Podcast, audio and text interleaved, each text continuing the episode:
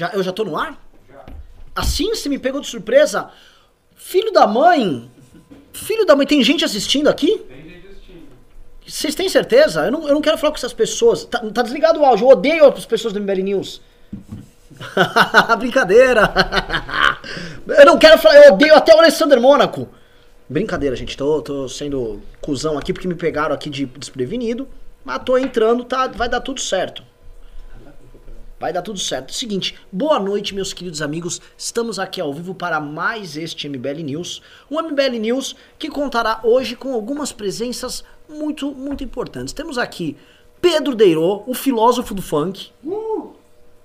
E temos aqui Ricardo Almeida, nosso filósofo baiano. Ou eu Olá. poderia dizer que você é um Um filósofo do pagode. É. É do funk do, Do- pagode. do axé, pagode é né? do axé, do velho. axé, acho que do axé, cara. Ba- Bem baiano. Você lembra que tinha o axé music? É, pois é, era um bom estilo, um gênero forte, depois desapareceu completamente.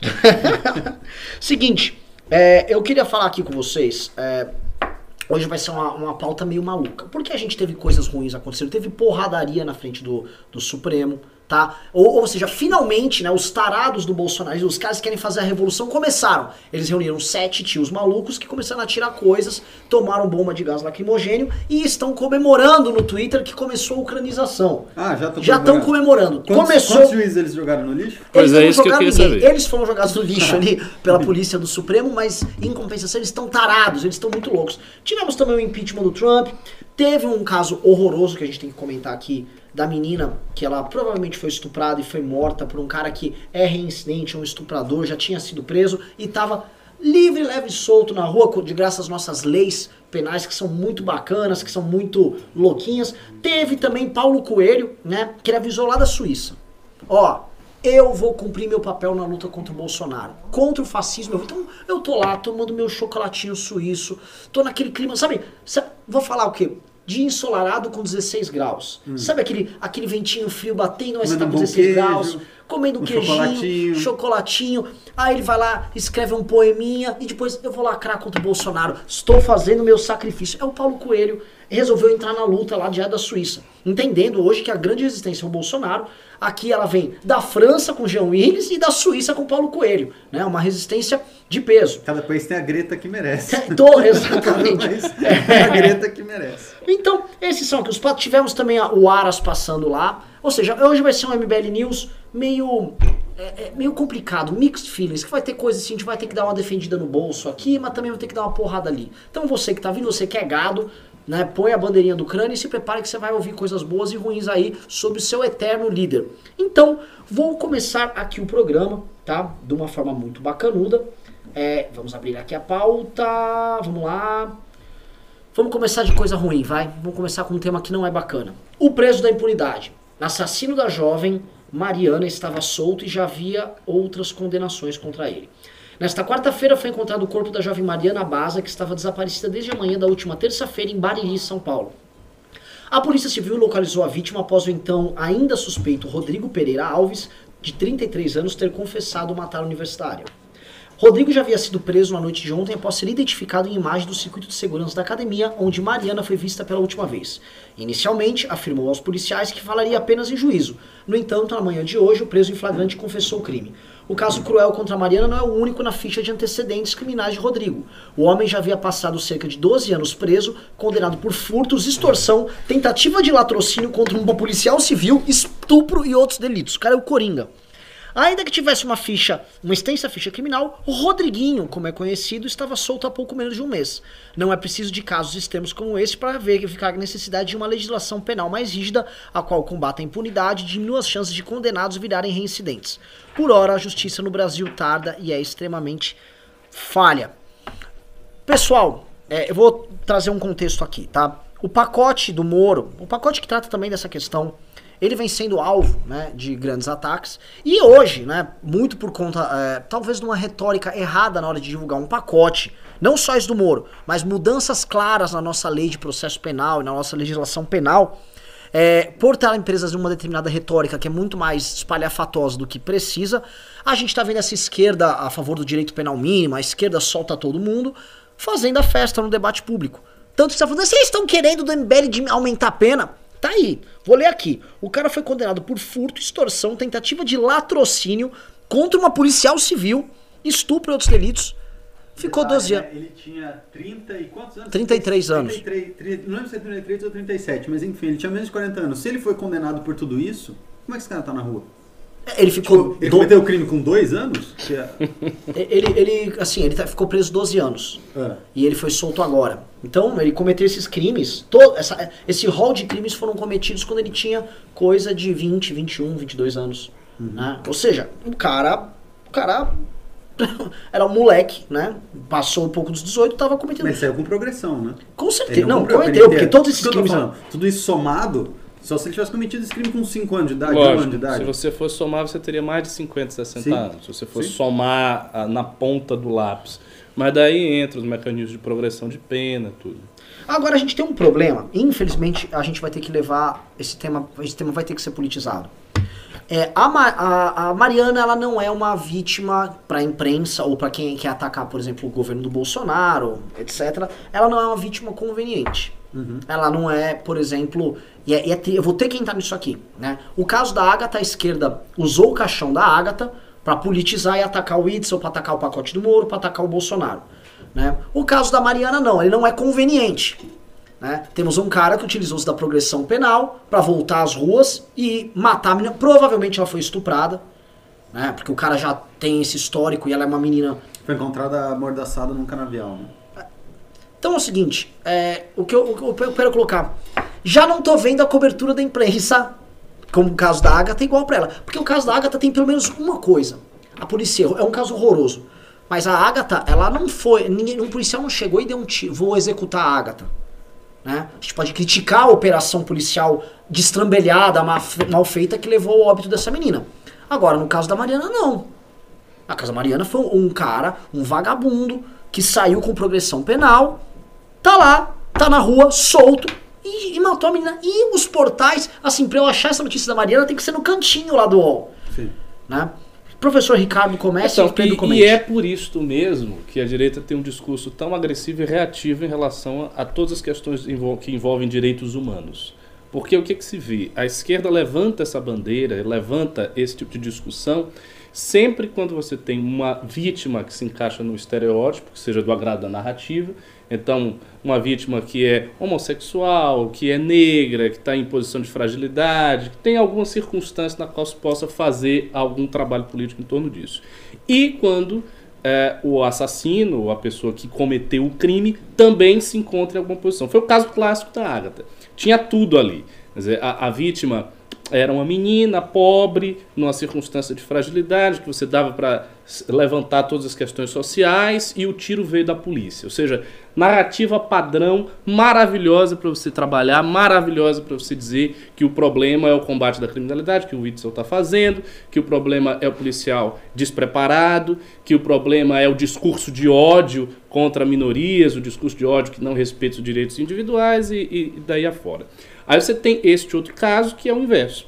É um cara que não é um policial, ele é um bandido quanto mais, que tem a vantagem da progressão de pena, motivo pelo qual ele saiu, e a própria vítima é uma menina branca, que não aparenta ser de classe baixa, ou seja, não tem nenhum dos atributos Tava que fazendo seriam. academia, ou Tava seja, fazendo- era contra não vai ter gorda na praia. não era gorda, era bonita, a menina era bonita.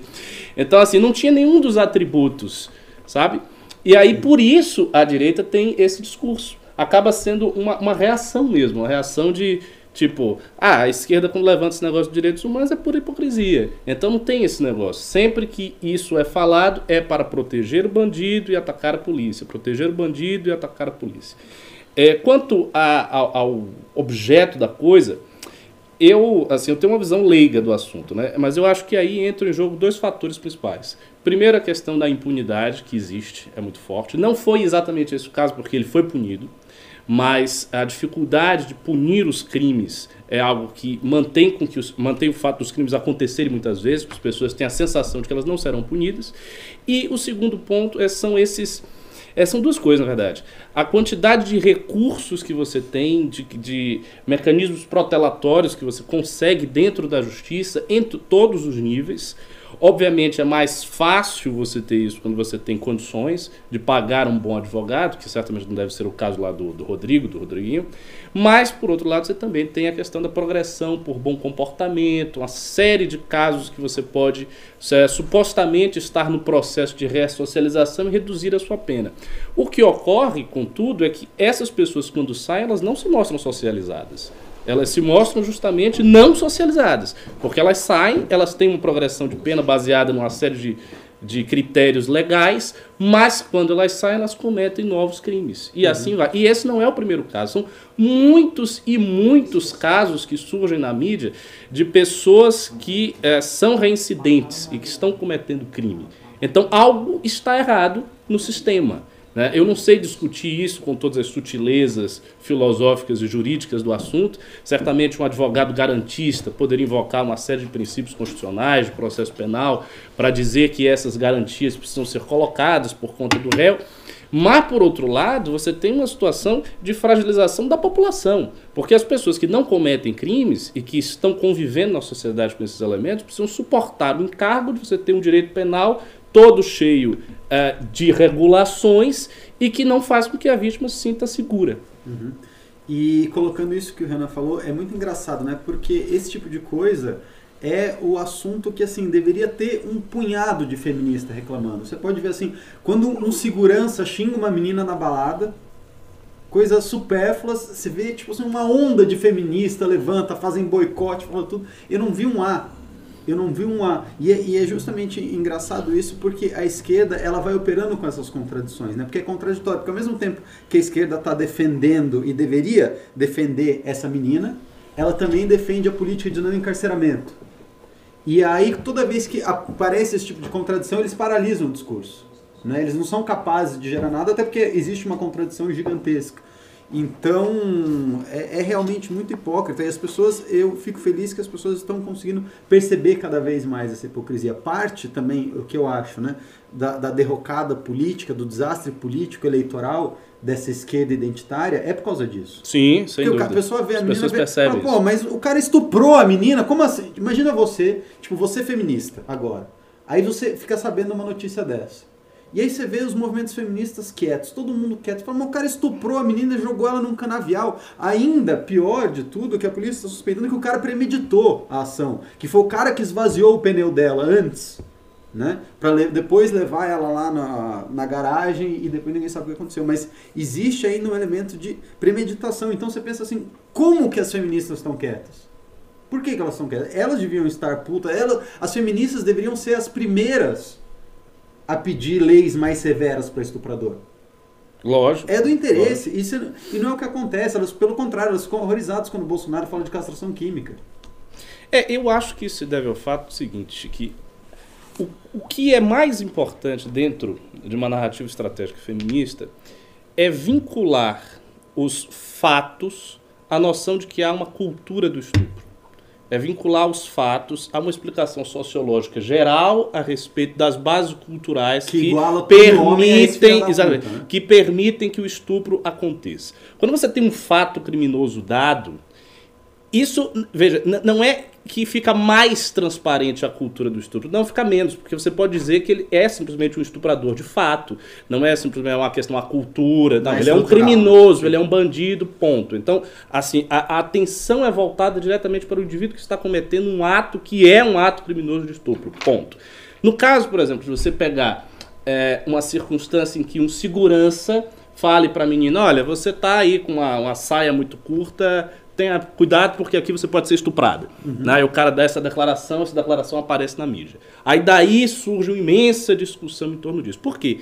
Porque neste segundo caso, o segurança falou algo. Então você tem ali uma semântica em que você pode interpretá-la, dizendo que há uma cultura do estupro que justifica a fala dele. Daí você iguala todo mundo, você diz, olha, a cultura do estupro está em piadas machistas, está na declaração desse tipo de segurança, está no próprio estupro, está ah, no marido que força sua esposa a ter uma relação sexual quando ela não quer, está no namorado bêbado que prensa a menina na balada. Ou seja, você amplia a coisa para pegar todos esses atos e daí criar uma crítica cultural. Então você está fazendo, na verdade, uma crítica ao machismo, uma crítica ao patriarcalismo, uma crítica à moral tradicional ocidental, uma crítica à moral cristã e daí vai. Nesse caso não tem muito espaço para isso. O, o, o que fica claro e o foco aí é a questão do crime e do fato desse sujeito ser um reincidente ter saído. Então, se as feministas levantassem essa bandeira, naturalmente os conservadores iam se acoplar à discussão e iam puxar a discussão para o seu campo. Eles iam dizer: não, o problema aí não é a cultura do estupro, o problema é que esse cara é um bandido, ele é reincidente, houve uma progressão de pena, ele saiu. E não dá para fazer isso quando você tem a declaração de um segurança, quando você tem um outro fato que aí sim você tem que ficar no meio da discussão sobre a cultura do estupro, se é ou não é. Mas, mas partindo do ponto de vista do grupo que se diz representado, você contando que uh, o dano causado à vida dessa menina é infinitamente maior do que a, um segurança que fala com uma menina que a saia dela tá curta. Lógico. Da, do ponto de vista dessa mulher que deveria, né, que deve olhar esse tipo de contradição e ficar puta, é completamente discrepante.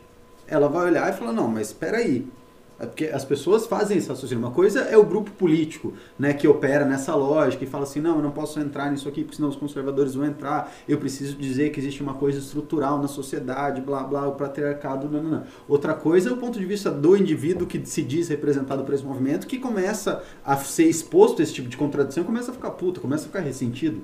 Porque o movimento que ele diz que representa ele começa a não representá-lo nas situações onde ele deveria se sentir representado como essa. É, mas não acontece assim, porque as pessoas elas não são tão racionais, não são tão conscientes a ponto hum. de fazer essa pesagem.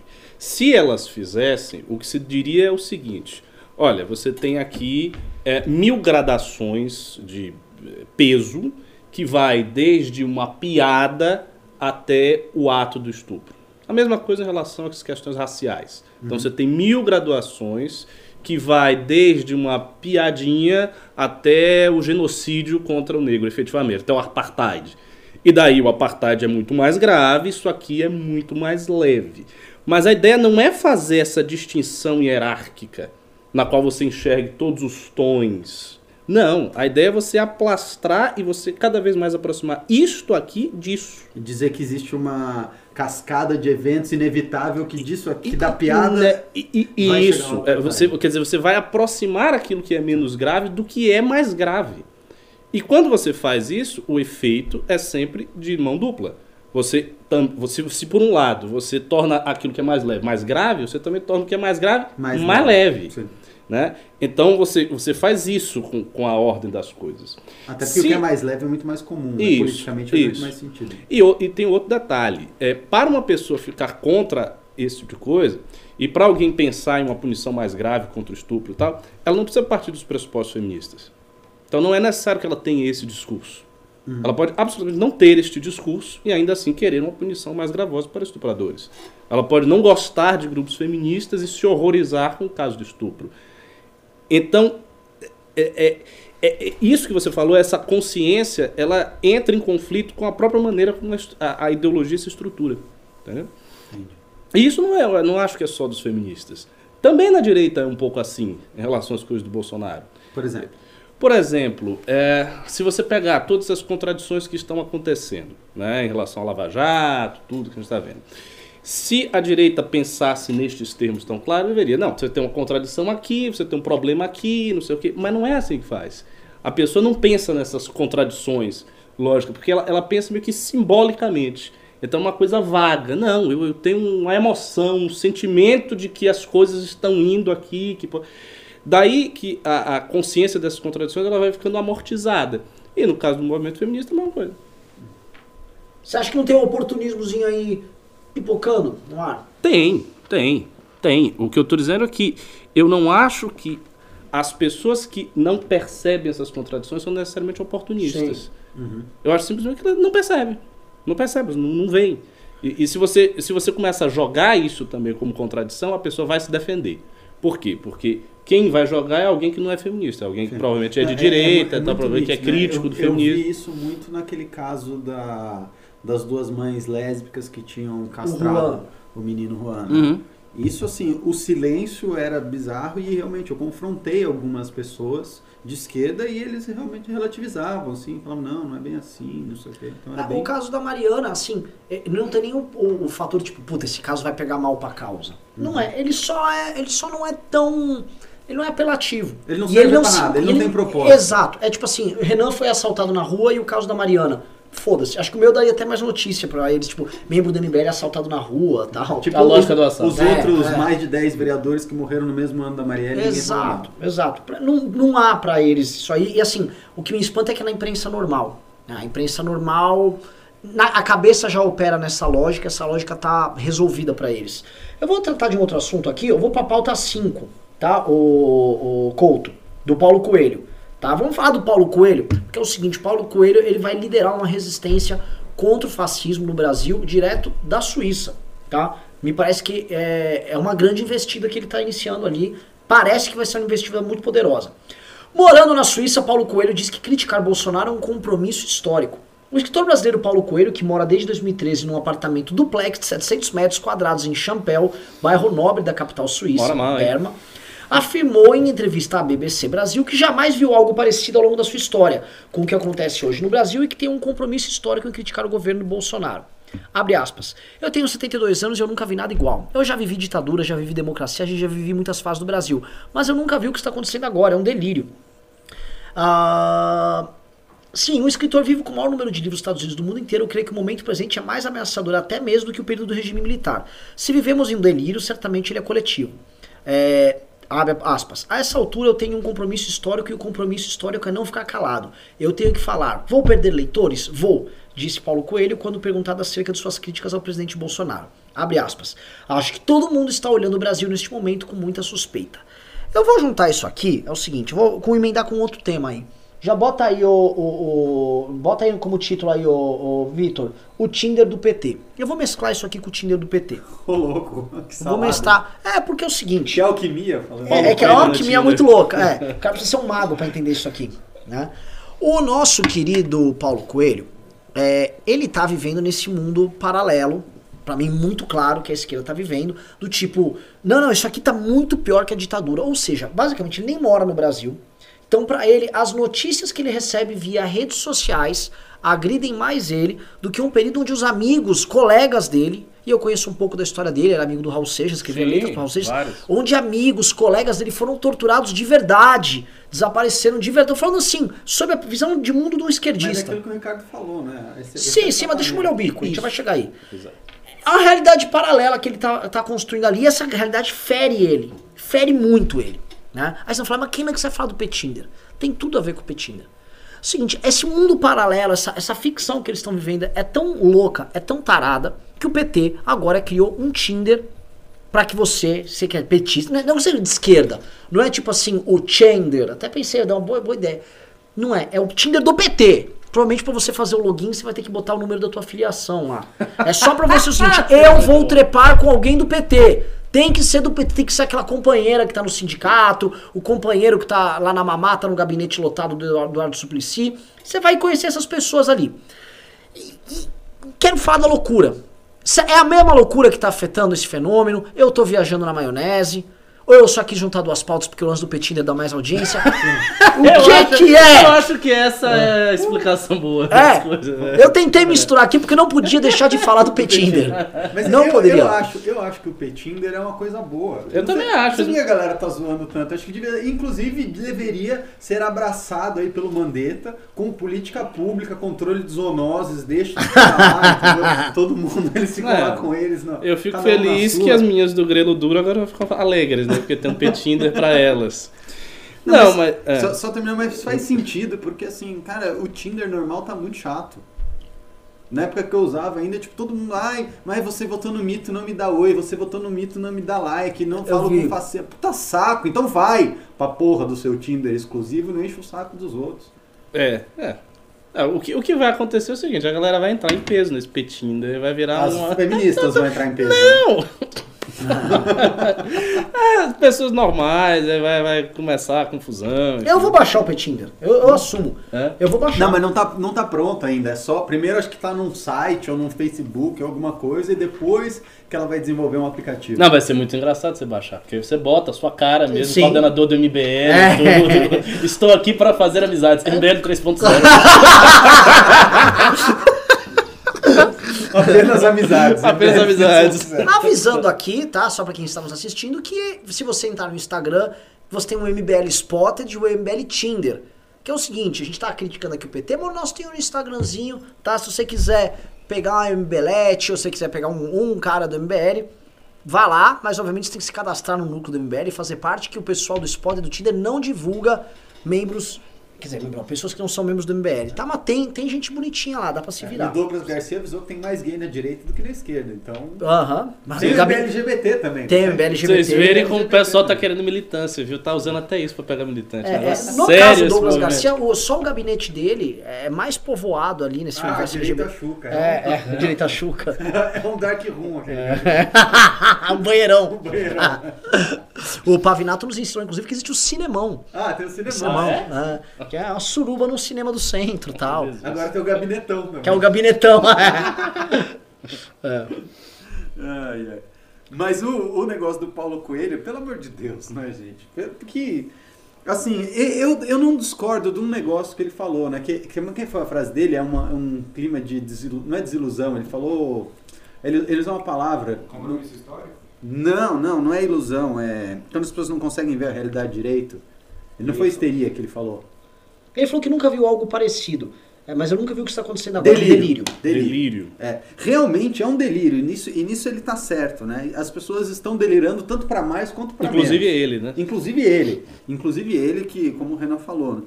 Mas ah, essa questão de oposição ao bolsonarismo está muito babaca. A esquerda está conduzindo isso de uma maneira muito babaca. Eles não estão. As oposições deles, tipo, ah, o Bolsonaro vai queimar a Amazônia, o Bolsonaro vai matar todo mundo. O Bolsonaro. Na época das eleições, as pessoas ficavam bravas comigo, assim, amigos meus falavam assim, como você está apoiando o Bolsonaro? Ele vai nos matar, eu sou gay. Como você pode ser eleitor do Bolsonaro e querer ser meu amigo? Eu sei, Ele vai me matar. As pessoas falavam isso pra mim. É é uma coisa, é um delírio. Essa parte do delírio, ele está certo.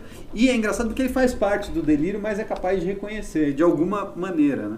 Mas assim, também já tá rolando uma oposição delirante na direita também a Bolsonaro. Porque tá- a galera também já tá dizendo que Bolsonaro tá aí com a arma apontada na cabeça de todo mundo, fazendo a ditadura, que daqui em, em sete dias ele vai começar a prender as pessoas Traz todas. o- É, isso Traz aí- o regime de volta em Cara, sete dias. e- pai moço, pai mito. Assim, isso tudo também tem muito a ver com a situação emocional das pessoas. As pessoas estão completamente histéricas. A- a- essa polarização política que se instaurou no Brasil tem deixado as pessoas histéricas e faz com que elas saiam da realidade, as pessoas ficam fora da realidade. Se você olha, por exemplo, friamente o governo Bolsonaro, é, no- nos dois aspectos que se pode analisar melhor isso aí, é, o primeiro é a questão dos direitos políticos, como é que tá? Não está acontecendo nada. Nada. As pessoas não estão sendo presas, as pessoas não estão sendo assassinadas, não está havendo absolutamente nenhuma medida, uma lei que ele passou para proibir a imprensa, para prender A jornalista. única coisa que está sendo assassinada é a Operação Lava Jato. Sim! Pois é, é o que eu ia A dizer. tá É o que eu ia dizer. Na tá direitos é a prática, Lava na realidade, ele tá fazendo. Ele não está fazendo uma política de Mussolini, ele está fazendo uma política PMDBista. Ele tá, ele tá aparelhando ali para defender os seus e tal. Mas fora isso, não está acontecendo nada. Então as pessoas não têm por que elas terem esse temor excessivo de achar que. Não há nenhum indício quanto a isso. E a segunda coisa é em matéria de corrupção. Em matéria de corrupção, você tem um exemplo petista anterior, logo anterior ao- governo Bolsonaro, que é incomparavelmente maior. Então, não tem nenhum sentido o Paulo Coelho dizer que ah, nós estamos vivendo na pior época possível, nunca vi uma coisa dessa. Claro que não. Lógico que não. Isso é maluquice dele. Mas o, o- Paulo Coelho é, como o Renan falou, ele é um cara isolado nesse mundo. Ele não é nem só no mundo da esquerda, ele é, é isolado no mundo globalista. O Paulo Coelho é um cara que frequenta os altos círculos do mundo inteiro, sempre está em Davos e tal. Então ele tem muitos amigos dessa esquerda caviar, desse. desse pessoal que a gente sabe como é que A é. Greta Thunberg E- lê Paulo Coelho. Isso, isso. E, é- e estas pessoas são muito impressionáveis com papo, com discurso. Então, como o Bolsonaro tem o, dis- o, o discurso do Bolsonaro de fato é agressivo. Então, o Bolsonaro tem um discurso agressivo, já falou várias coisas, ele disse que ia fuzilar petralhada, não sei o quê. As pessoas ficam assim, impressionadas, meu Deus, chegou o Bolsonaro, vai acontecer, se segure, porque agora. E não é. Mas é parte daquilo que você falou, né? Como eles criam esse discurso estrutural, aonde o discurso gera necessariamente uma causa e efeito, né? Eles acham que o Bolsonaro falar que vai ah, metralhar alguém manifesta na realidade, de alguma maneira, isso do mesmo jeito que o segurança falar que a menina tá com a saia curta É manifesta isso, é estupro. aquele achatamento, Exato. pegar as coisas E- mais e, graves e e, e a menos cadeia, graves e a cadeia de efeitos, né? Exato, Como se as exato. coisas realmente, ah, como é que eu posso dizer assim, tiver, tivesse uma sequência de atos para cada piada racista, um, um negro morre, Uhum. para cada piada homofóbica, um travesti mata, Uhum. que é aquela coisa, sua piada mata travesti, sua piada não sei o que, aquela ladainha de sempre. Mais uma coisa do delírio que eu quero puxar aqui, se o Renan me permitir, Renan. Deve? Tá, tá, vamos, vamos embora. Eu tem- tinha um fenômeno que era da esquerda, que a direita está abraçando, que isso está me incomodando e eu quero discutir com vocês. O Virtue Signaling. Vocês, já, vocês sabem o que é isso, Sim, né? sim. Virtue Signaling, para quem não sabe, é aquela demonstração de virtude que aí a partir dela você pode julgar as outras pessoas. E a direita, principalmente ah, exponencializada em duas figuras que eu vou trazer aqui, começou a fazer isso. Né? Ah, uma que já- a gente já tinha visto foi o Luciano Hang, com o patriotismo dele de pintar os caminhões de verde e amarelo como uma demonstração patriótica, Uhum. que em termos práticos não quer dizer absolutamente nada. Né? E o segundo agora, que foi a notícia de hoje, que o juiz Sérgio Moro vai ser padrinho de casamento da Carla Zambelli. É Posso sério? fazer um, É um sério. adendo nisso? A gente tem um problema grave nisso. É. Porque é o seguinte, a Joyce Hasselman, ela falou que ela era a madrinha da Lava Jato. Hum. Ela não gosta da Carla Zambelli. Aí o Moro, que encarna a Lava Jato, é padrinho da Zambelli. Onde fica a Joyce nessa história? Não sei, Temos mas, um problema aí pra resolver. mas, mas enfim. É, a Joyce tem que ter um filho aí Vol- fazendo o Moro voltando, padrinho também. Voltando ao ponto que eu queria trazer, que eu queria que vocês discutissem, é o seguinte. É, qual a consequência e o problema dessa direita que começa a fazer esse tipo de coisa ah, vazia de patriotismo e das pessoas que acham que isso é uma grande ato, né? Porque, assim, desse jeito que vai acontecer que, de novo, nas próximas eleições, que a gente vai ter o cara que ergueu mais a bandeira do Brasil, o cara que cantou o hino de maneira mais apaixonada, vai ser eleito como representante, não é necessariamente o cara mais capaz. Lógico. Bom, eu acho que a raiz disso aí é a seguinte. é, existe, assim, da, da, parte da direita, uma coisa que você observa, que é da parte dos indivíduos de direita. O esforço de encontrarem uma identidade. E essa identidade de direita, ela é muito abrangente. E ela abrange todos os aspectos da personalidade daquele indivíduo. Então, o, o sujeito de direita, ele lê livros de direita, ele acompanha autores de direita, ele consome produtos no YouTube, no jornal de direita. A- o- as redes sociais dessas pessoas geralmente são cheias de pessoas de direita, poucos esquerdistas em geral, pouca gente de centro, até porque as pessoas usam a rede social também para se dissociar. Então elas ficam dentro daquela bolha de direitistas. também, né? Exatamente. E isto tem implicações morais também. Porque como é, o, o- o discurso de direita ele se apresenta como essa totalidade, que dá uma identidade à pessoa, também dá uma identidade moral. Então o que, que faz para o direitista ele ser uma pessoa boa? Ele ter valor de direita. Então por que, que ele é bom? Ah, porque ele é de direita. E por que, que o esquerdista é ruim? Porque ele é de esquerda. É por isso. Não, não, não. Você começa cada vez mais, veja, começa cada vez mais ter a ver com o discurso, portanto, com construções simbólicas, semânticas que se dão no nível da exposição política, da retórica política, do que pelo exercício real das virtudes. Né? Então, por que, que uma pessoa é boa? Porque ela é justa, porque ela é temperante, porque ela é serena, porque ela faz bem para os outros. É por isso que uma pessoa é boa. Por que que uma pessoa é má? Porque ela é desonesta, ela é vingativa, ela é invejosa, etc, etc, etc. Esses atributos morais, eles não se encontram espalhados como uma espécie de função gráfica ideológica, em que quanto mais você vai à direita, mais as pessoas se tornam melhor, quanto mais você vai à esquerda, mais as pessoas se tornam pior. Não é assim que acontece. Na verdade, você tem indivíduos de, de esquerda, que são boas pessoas, indivíduos de direita, que são canalhas, e, e por aí vai. Só que como esse discurso ele é da identidade, e portanto da identidade moral também, você expressar esta identidade em atos externos que permite as pessoas verem os seus atos, então você cantar um hino, você postar milhões de coisas de Olavo de Carvalho, você comprar o terno verde, você andar pelo país falando do Brasil, Brasil, a direita, a direita, o Foro de São Paulo, faz com que as pessoas lhe enxerguem como uma pessoa mais honesta, mais capaz, melhor, mais virtuosa, etc, etc.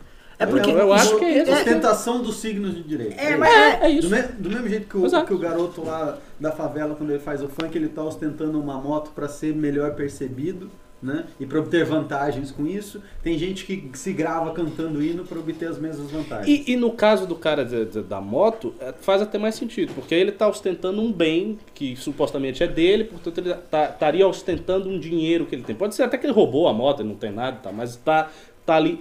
No caso desses sinais políticos, não é nem isso. No- assim, de fato, a correspondência entre esses sinais e a realidade é mínima. Então, é mesmo é o sinal. É o sinal, é o cara ficar ostentando que ele é de direita, porque ele será visto pelos seus como uma pessoa melhor do que as Perfeito. outras. E aí minha pergunta prática é: é possível de alguma maneira imunizar a direita desse tipo de coisa, ou pelo menos ah, mitigar esse tipo de ação vazia como consequência política? Essa é uma pergunta difícil, não é, não é uma pergunta tão fácil. Cara, não sei se isso. Não sei se dá pra fazer isso. Assim, Senão a gente em sempre te- vai ser vítima não, do cara, te- tipo, em- vai alguém que você vai pintar, tipo assim, eu vou ser o homem bandeira. Aí eu vou tatuar a bandeira do Brasil na minha testa, porque eu sou muito patriota. Exato. E aí eu vou ser eleito próximo presidente da república. Assim, em tese, dá. E, e em tese, uma das maneiras de você imunizar a direita é com a própria experiência política. Por quê? É você percebendo, as pessoas começarem a perceber, que a ostentação de certos símbolos não faz com que aquele indivíduo seja melhor dotado para uma função pública, por exemplo. Isso já começou até a aparecer por conta dessas trapalhadas do PSL. Todos esses representantes de Bolsonaro, oportunistas ou sinceros, todos eles ostentavam a sua identidade como direitista de uma forma extremada. Eles precisavam sempre estar dizendo: eu estou com Bolsonaro, eu sou patriota, sou a pessoa mais de direita do mundo, eu sou conservador, todo mundo é comunista, blá blá blá. Só que uma vez que essas pessoas chegaram ao poder, o próprio eleitorado delas está vendo que elas não estão fazendo muita coisa pela causa. Ou seja, elas não estão nem mesmo comprometidas com aquele discurso que elas tanto falavam. Mas Eu elas tenho- aceitam uma camisinha verde e amarela. aceitam, aceitam, mas já começa a ter um, um pouco de distanciamento. Eu tenho visto isso entre amigos meus que são muito conservadores. Amigos que são muito conservadores fazendo críticas a pessoas do PSL, justamente porque eles não estão enxergando a ação dos deputados do PSL. Perfeito. Então isso já começa a aparecer. O problema é que a direita também é muito carente de referências. Como a gente tem uma história curta dessa nova direita, a explosão é de poucos anos e a gente não tem nada assim estruturalmente, porque o que, que da prática direita tem? Quase nada. As universidades são de domínio de esquerda, os sindicatos são de domínio de esquerda, a maior parte dos partidos, então assim, PT, PSOL, PCdoB, PT, PDT, PSB e por aí vai. Então a direita tem o público geral espalhado, muita coisa dentro da internet, um presidente e os deputados que foram eleitos. Como tem pouca coisa, qualquer figura que aparece que começa a gritar os slogans que o pessoal quer ouvir, acaba sendo credibilizado. Então, na prática, eu acho que a gente vai continuar ainda refém disso aí, pelo menos por um bom tempo. É uma, é uma questão cultural, né? Da nova cultura de direita que, assim, está, pelo que eu tô vendo, está virando uma, uma coisa identitária mesmo. É, é identitária. Exatamente, é identitária. E, e é um virtue signaling mesmo. assim, Do mesmo jeito que a esquerda posso, é identitária. Eu posso criticar, exato, eu posso criticar a sua ação política porque eu canto o hino de uma maneira mais apaixonada. E não é cantar o hino de maneira apaixonada, tá, gente? É que eu tô falando. Tipo, óbvio, você pode cantar o hino da maneira que você quiser. Eu estou falando assim, publicizar você cantando Sim, hino. sim, sim. Né? Publicizar as Pessoal, suas pessoal atitudes só, só vou mandar na pausa, a gente vai ficar preso aqui. Vá. Ó, vamos falar aqui de te- tema chato. Vamos falar de Estão tema chato. pimbando? Eu não tô É, eu ouvindo. não tô ouvindo nada. Assim, é, aliás, é o seguinte, pessoal, não tem pimba, hoje tá uma merda. O programa tá uma merda hoje, hein? Foi só eu xingar vocês no começo do programa que. Foi todo mundo embora. Foi todo mundo embora. Até, até Se o- tivesse cantado o hino, Não, não é ninguém dá bola. O pessoal que não segue aqui não gosta de hino. Não gosta de Seguinte, pimba acima de 140 reais, você leva ingresso pro congresso do MBL, que nós vamos anunciar os nomes amanhã e tá pesado. Será um congressão. Será pica das galáxias. Vem? Samia não vem, infelizmente. Não, não topou. É, enfim, vamos lá. Pimbem, estamos aqui no aguardo. Seguinte, próximo o que é o tema 2, ô, ô amiguinho? Vamos lá. STF retoma amanhã julgamento sobre anulação da condenação. Ah, que tema chato. Não vou falar disso aí, não. Sério mesmo. Chato. Você que manda, chato. você é tá? o Não, não, É, não. eu Eu chato. sou um mero serviçado. Eu vou Mostrou o excludente É. Excludente de licitude também. do Moro. Falando aqui. Não, vou falar, vou falar o seguinte, ó. Tema 3. Aras é aprovado com folga pelo Senado e assume a chefia da PGR. Ah, que delícia! Que delícia! O Aras foi o seguinte, hoje, não sei se vocês acompanharam o noticiário, tá? O Aras foi, teve a sabatina dele. E vocês lembram que o- os patriotas, os verdadeiros brasileiros, estavam lá muito felizes porque o Aras assinou a carta. Ele assinou a carta em nome da família. Ele, ó, eu Dos evangélicos. tem né? uma carta aqui, eu vou preservar a família, sou, sou contra. Aquela carta lá, sabe aquelas cartas lá cheias de intenção? Carta de Papai Noel Minion. E aí a Carla Zambelli. eu Não, sou- era da Associação dos Juristas Evangélicos a carta. Tá, mas a Zambelli, a o Minionzada tava o seguinte, tava. Tá aqui, ó. Esse A cara prova. aqui, tá aqui, tá a prova que ele é um conservador, ele não é mais um petista. Então, assim, todo mundo, né? Todo mundo sabe que o Aras foi colocado lá por causa do acordão, todo mundo sabe disso aqui, não é, não é mistério pra ninguém. O Aras é o nome do Toffoli, o Aras é o nome do PT. Então logo saiu no Diário Oficial a nomeação dele por parte do Bolsonaro. Dia seguinte, ele se reúne com o PT e ainda avisa o seguinte, não, o Ministério Público Federal tá passando os limites tal. Já no dia seguinte, ele nem esperou. Passou os tempos, veio pra Sabatina agora, e aí um, um senador que é gay e que é casado com o marido dele, ele virou, chama Contarato, ele virou e falou assim, e essa, essa carta aí que você assinou, que não reconhece famílias homoafetivas como família? Ele falou, não, eu não li a carta. Eu desconsidero aquela carta, eu não li. Assinei sem ler. E aí, crau! Ele mandou essa? Mandou porque essa! porque o cara pergunta. o ca- eu, eu não vi a resposta. Mandou essa! O cara pergunta e fala assim: você, porque eu sou doente, você tá me falando que eu sou doente? A é resposta dele foi o assinou?" seguinte: não li. Deram a carta lá pra mim, eu não li o que eu assinei. É tipo assim, assinou, não leu, pau comeu. Ele falou assim, não li, foda-se. Foda-se, tá puto? Dane-se. Aí eu fico, eu penso o seguinte, aquele gado, o Marquês de Rabicó, Bolsonaro, perdeu uma estrelinha. Aí o Nando Moura é outro, né? Tipo assim, tô bravo, hein? Mandou mal. Tá- Tem um lá que chama Leandro Ruschel. Parece que o Bolsonaro errou nessa. Teu cu, seu Errou! Bolsonaro, assim, meses pra decidir quem é o PGR. Ai, eu errei! Errei! Como eu não sabia Como é que eu não sabia? Que ele era o. O, o, o- o Renan Calheiros É falou o porque ele seguinte. tinha um outro nome, na hora dele colocar, ele se atrapalhou. Atrapalhou, acontece. Era uma Era lista. Assim, assim, e ele, a lista ele- aqui. Ives Gan- Não, ah, opa! Aras. Ah, é, Ives, Aras, era isso. Era isso. coisa. O que que rolou? A coisa foi tão obscena que o Renan Calheiros falou o seguinte: olhe, tá aí o grande acerto de Jair Bolsonaro. Ó, acerto. Ô, Renan Calheiros! Cadê o Renan Calheiros Vaporwave? Pra cadê? comemorar. É? Muito. O Renan Calheiros falou isso. Então é o seguinte, aí vem o gado, né? Esse gado obsceno, esse bando de bosta, esse bando de Zé Cu, né? Que é muito humilhante você fazer. O gado tá lá. Acho que o Bolsonaro errou nessa, hein? Ai, Bolsonaro errou, hein? Acho, assim, na próxima não erra, hein? Não, presta atenção na próxima. Que porra é essa, gente? E, de- e vou, Que porra é essa? Vou falar o que eu já falei da outra vez. Assim, Bolsonaro botou o fiador do seu governo um petista. Porque, pela, né, a- pela decisão anterior lá do, da época do Temer, agora a PGR pode investigar o presidente em exercício. Pode. É o seguinte, o Bolsonaro. Pro Bolsonaro tá colocando. O Bolsonaro, o Bolsonaro é desconfiado até da alma dele.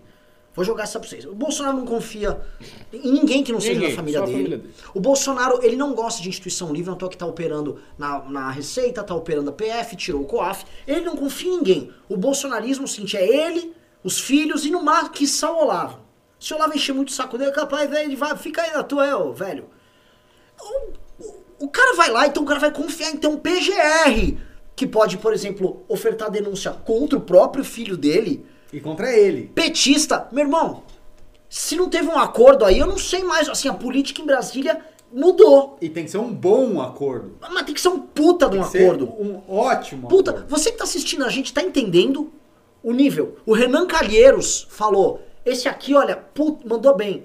Aí quando. Aí o Minion podia falar: não, não, calma! Renan Calheiros, mito, mito, mito, mito. Tipo, Aliás, em, o Ma- Bolsonaro em Manaus a foi- gente é 17, a gente é 17, Já a tem gente é sido 17. elogiado por pessoas bastante notáveis. Renan Calheiros, Gilmar Mendes. Sim, sim, de- é, é um mito, é um mito.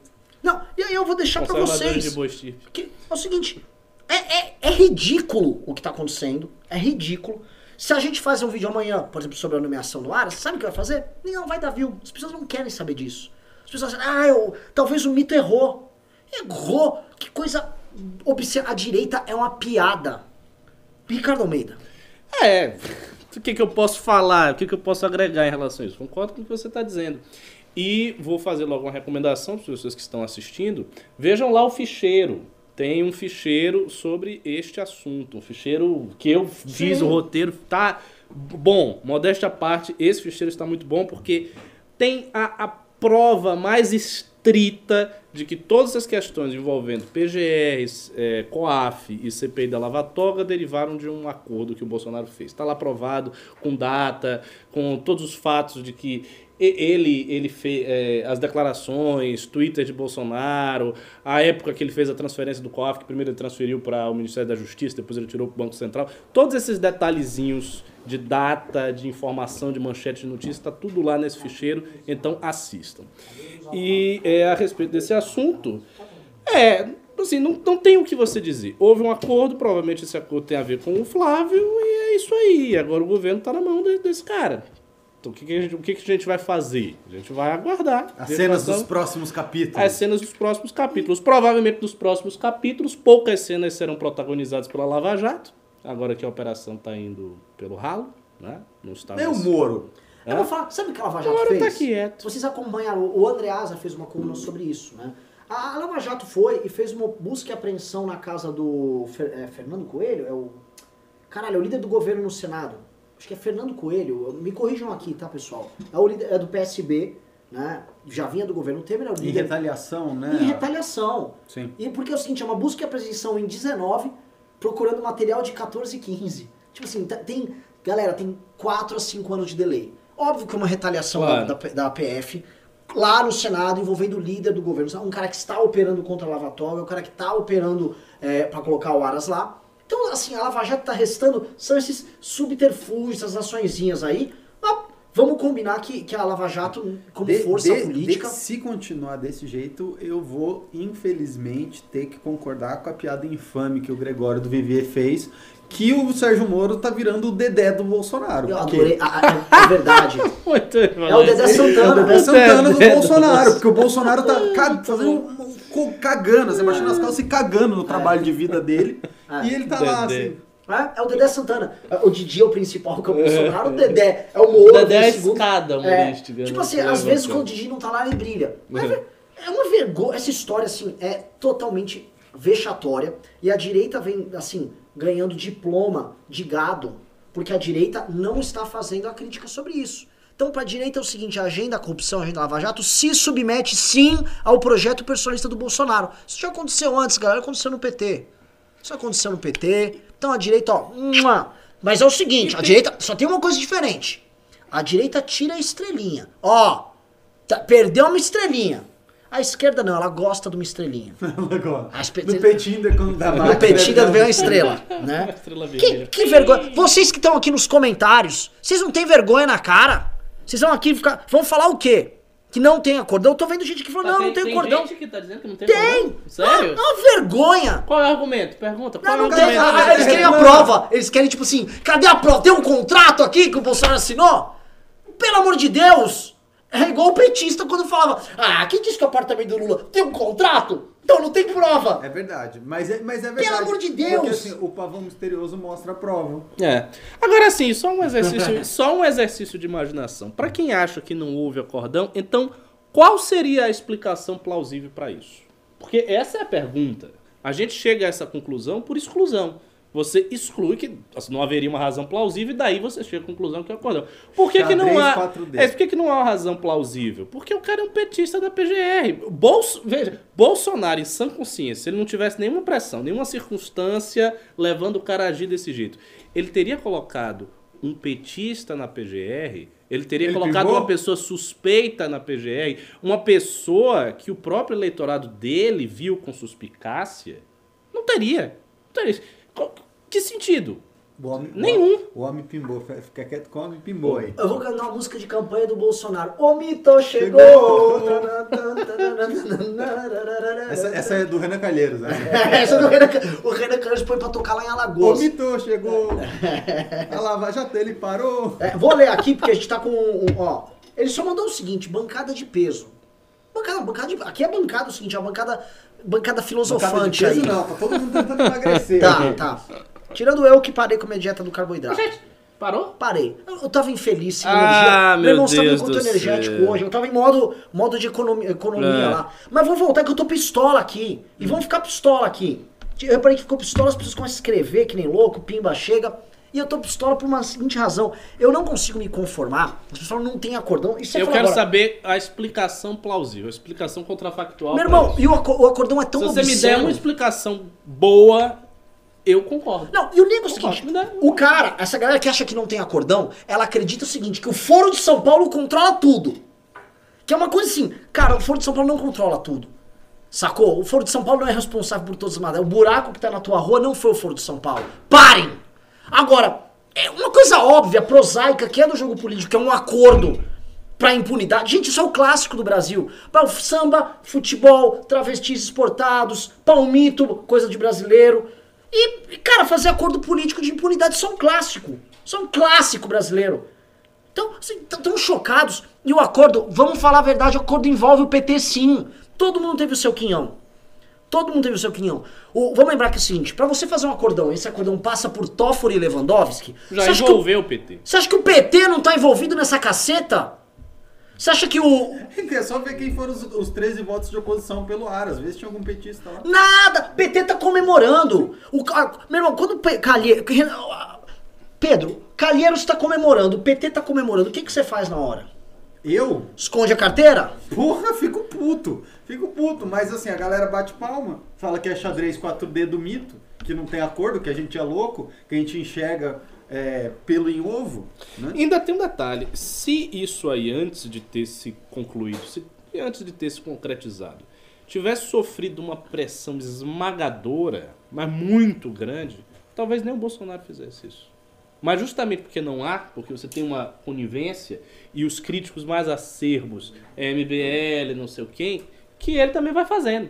Ou seja, o, o papel de pressionar o presidente, quando não é feito a contento, permite que o presidente saia do trilho dele próprio. Então não é, você não está ajudando o Bolsonaro com isso, você está sendo burro. é, Eu, eu, eu discordo de você porque isso é uma coisa que a sobrevivência dele e a manutenção dele no poder depende. Então isso ele faria a despeito das críticas. Porque outras coisas que ele já tentou fazer, com críticas muito menores, ele retrocedeu. Mas essa questão do, do filho na embaixada, e principalmente essa questão né, do Flávio e do acordão para parar Lava Jato, que implica as questões do Flávio, talvez implique as questões da mulher e talvez implique até as questões do próprio presidente. Isso eu acho que ele faria assim, a dispo... O Olavo pode criticar que ele vai mandar o Olavo tomar no cu e vai fazer, porque se ele não fizer, ele tá fudido. E Pode ser, mas assim, a gente não viu a situação em que todas as vozes de direita se Concordo. erguessem contra isso. O que nós vimos foram assim, foram algumas vozes da direita, enquanto outros faziam mídia chapa branca Não, e quem- e e quem passavam se- e pelos se quentes e o próprio Olavo o se ergueu contra. assim, perdeu uma estrelinha. É isso. Bolsonaro errou comigo. Ela Bolsonaro- é aquela crítica, poxa, sabe aquele o menino que quebra tudo em casa, você diz, é, o menino é muito agitado. Isso, eu vou falar, na época do PT, Rapazinho. Deixa eu te contar, né? Eu vou confessar aqui pra vocês. Eu, na época de 2006, eu queria dar um dia inteligentinho na faculdade, então eu falava, não leio Veja. Não leio Veja. Aí eu comprava carta capital, só pra dar, porque os, os professores gostavam, tinha Tá professor. explicado. Aí você é Calma. comunista. Mas eu achava uma bosta. Bumbum guloso. Mas eu achava uma boa. Eu falei, pô, por que, que eu tô comprando essa merda? Isso aqui é muito ruim. E aí eu lembro, né? Que aí eu ia até as a- Aí passou o tempo, chegou nas vésperas de 2010, Dilma ia ser candidata.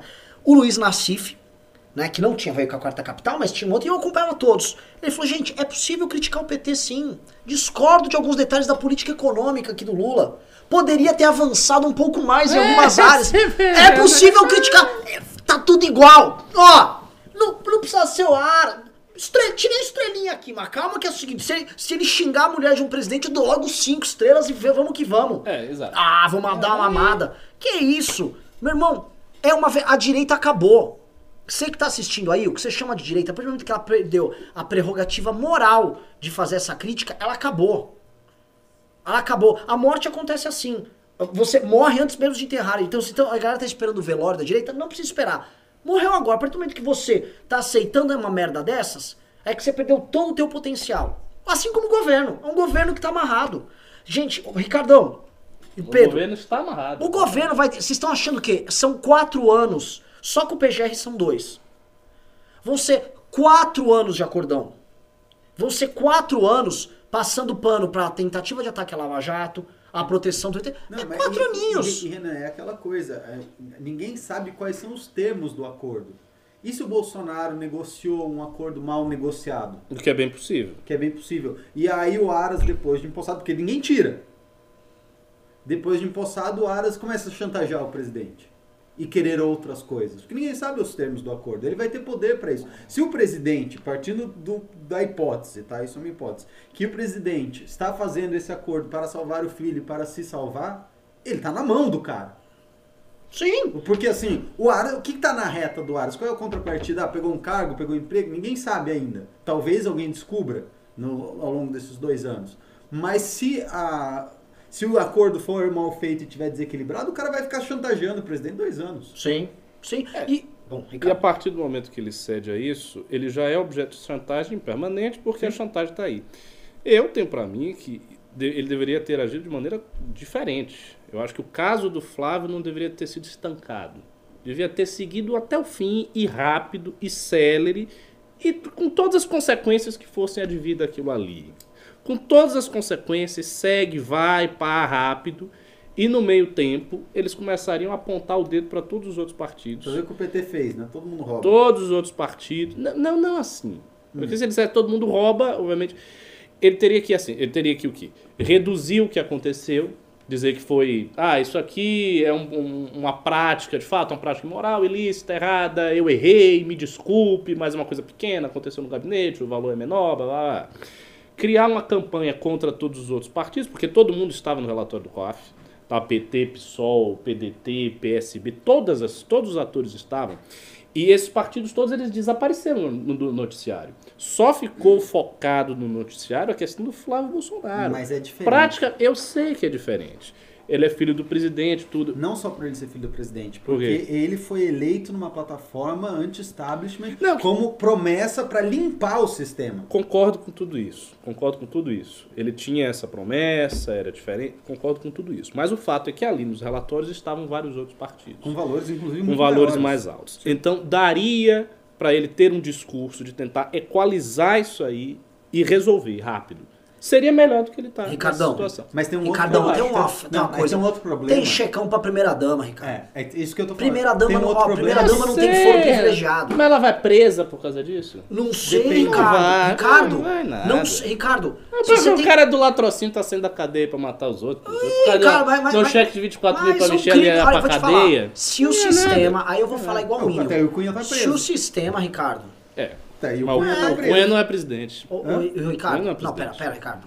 Duvido o, que eles o Lula foi presidente, o Lula é uma pessoa institucionalmente muito mais poderosa do que o Bolsonaro é. O, o Lula O tem um, vim, um- uma teia ao redor dele, muito mais poderosa pra Concordo, proteger ele. Concordo. O que é um Mas ponto o que- Lula só esteve preso depois de tipo, eventos históricos Mas- gigantescos mas que fizeram então, o cara ser mas preso. problema- Porque é que, o mensalão cara, tava lá em Tudo 2003 bem, e não, não foi tudo preso. bem, tudo bem. Que tem o fenômeno das redes sociais, o fenômeno da Lava Jato. Aconteceu um Levou que muito mudou. tempo, cara, Mas o fa... e você tem, que era o lance todo, que é o que mais comenta. Você tinha um, um Ministério Público e uma Polícia Federal, um COAF e uma Receita, bicho solto.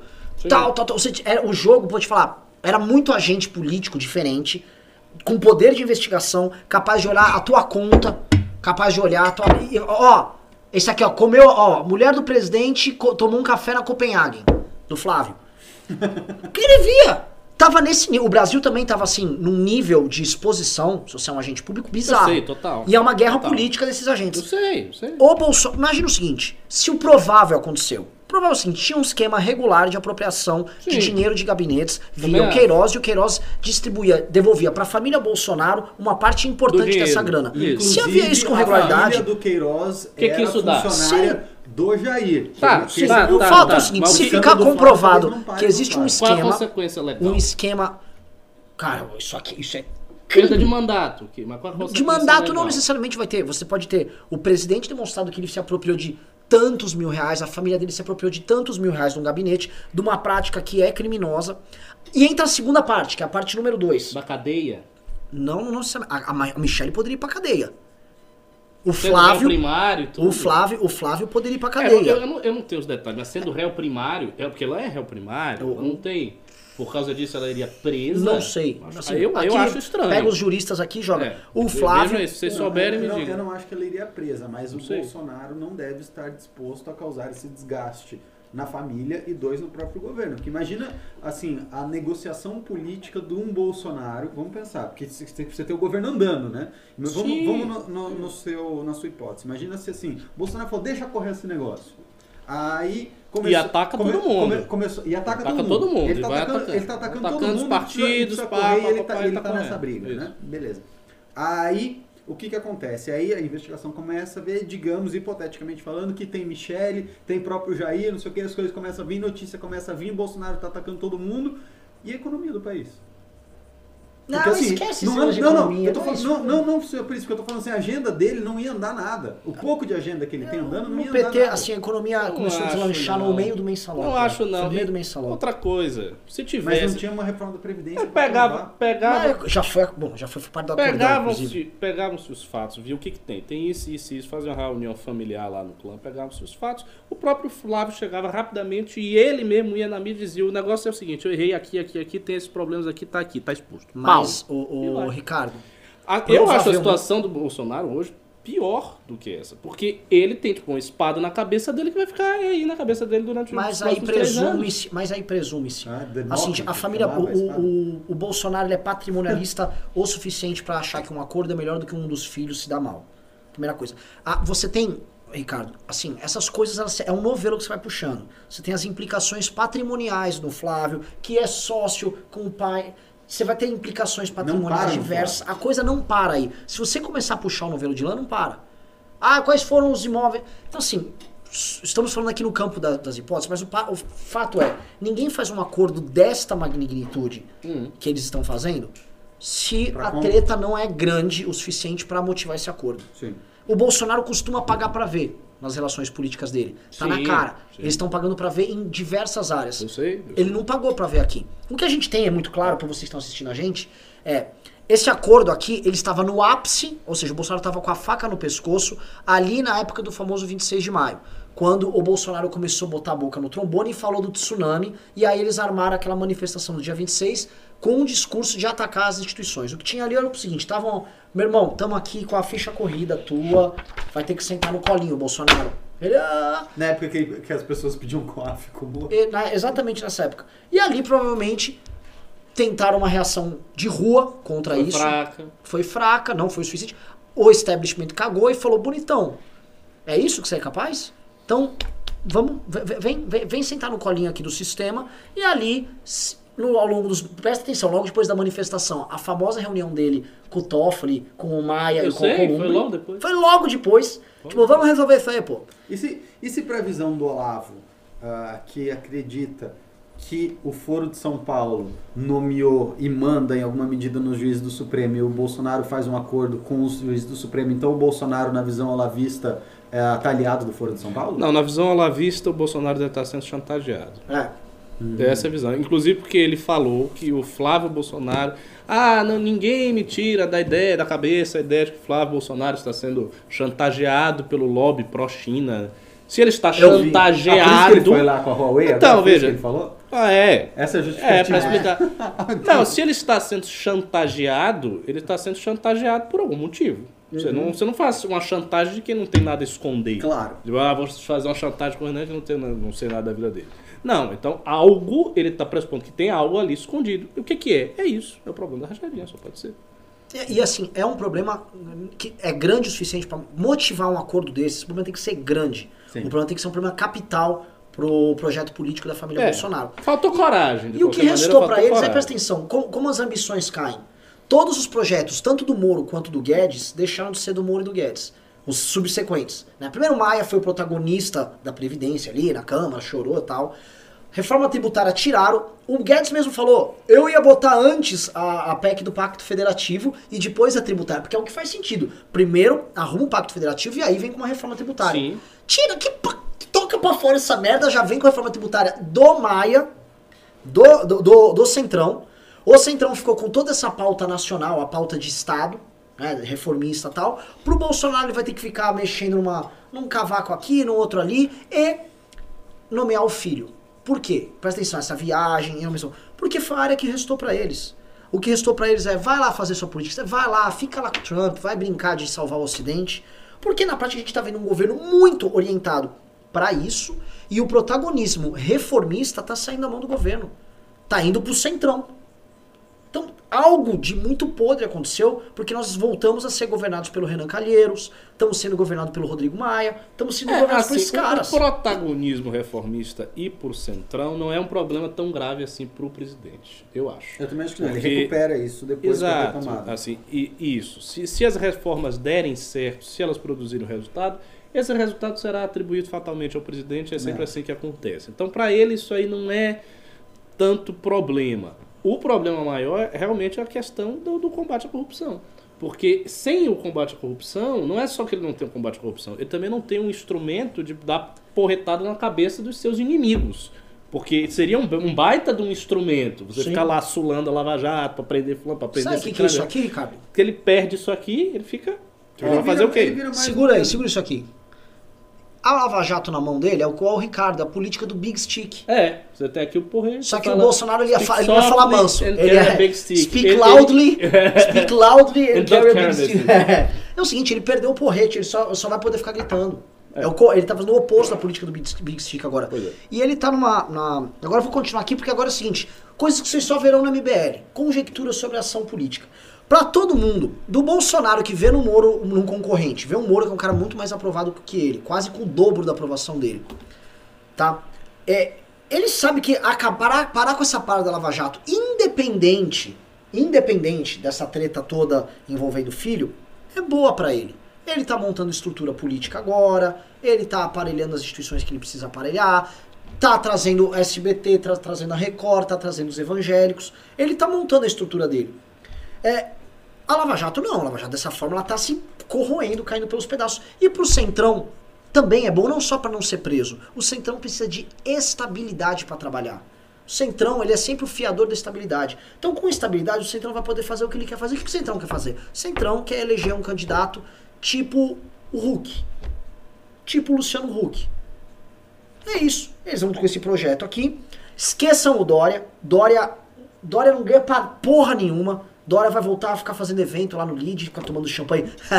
Meu amigo. Esquece, Dória não, não assusta ninguém.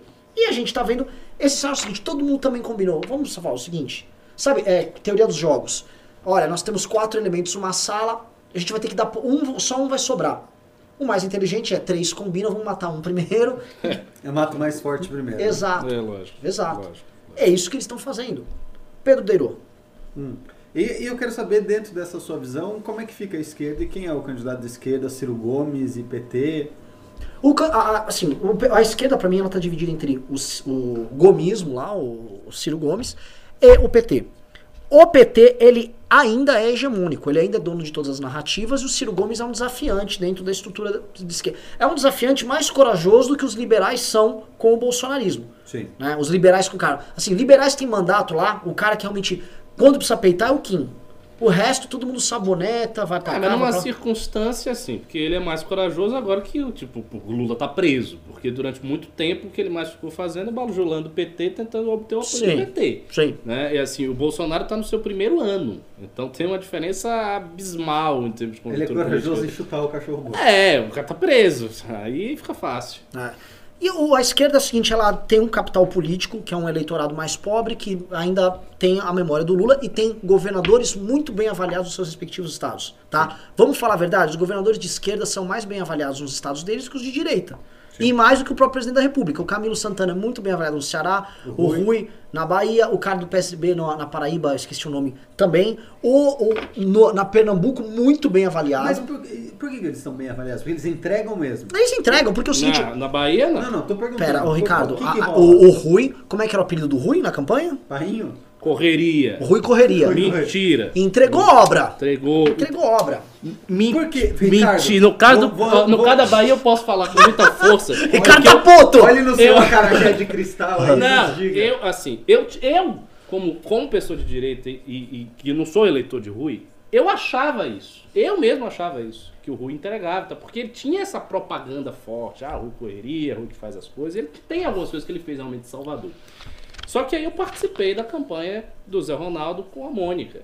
E na campanha, a gente fazia várias reuniões, e algumas das reuniões era ver dados. Rapaz, é, é uma maquiagem de estatística, uma maquiagem de coisas que vocês não têm noção. Só você estando dentro daquela estrutura para você ver. Vou dar só um exemplo, que eu- isso eu vi, vi, assim, na minha cara. O pessoal tá falando que você vai foi- explodir.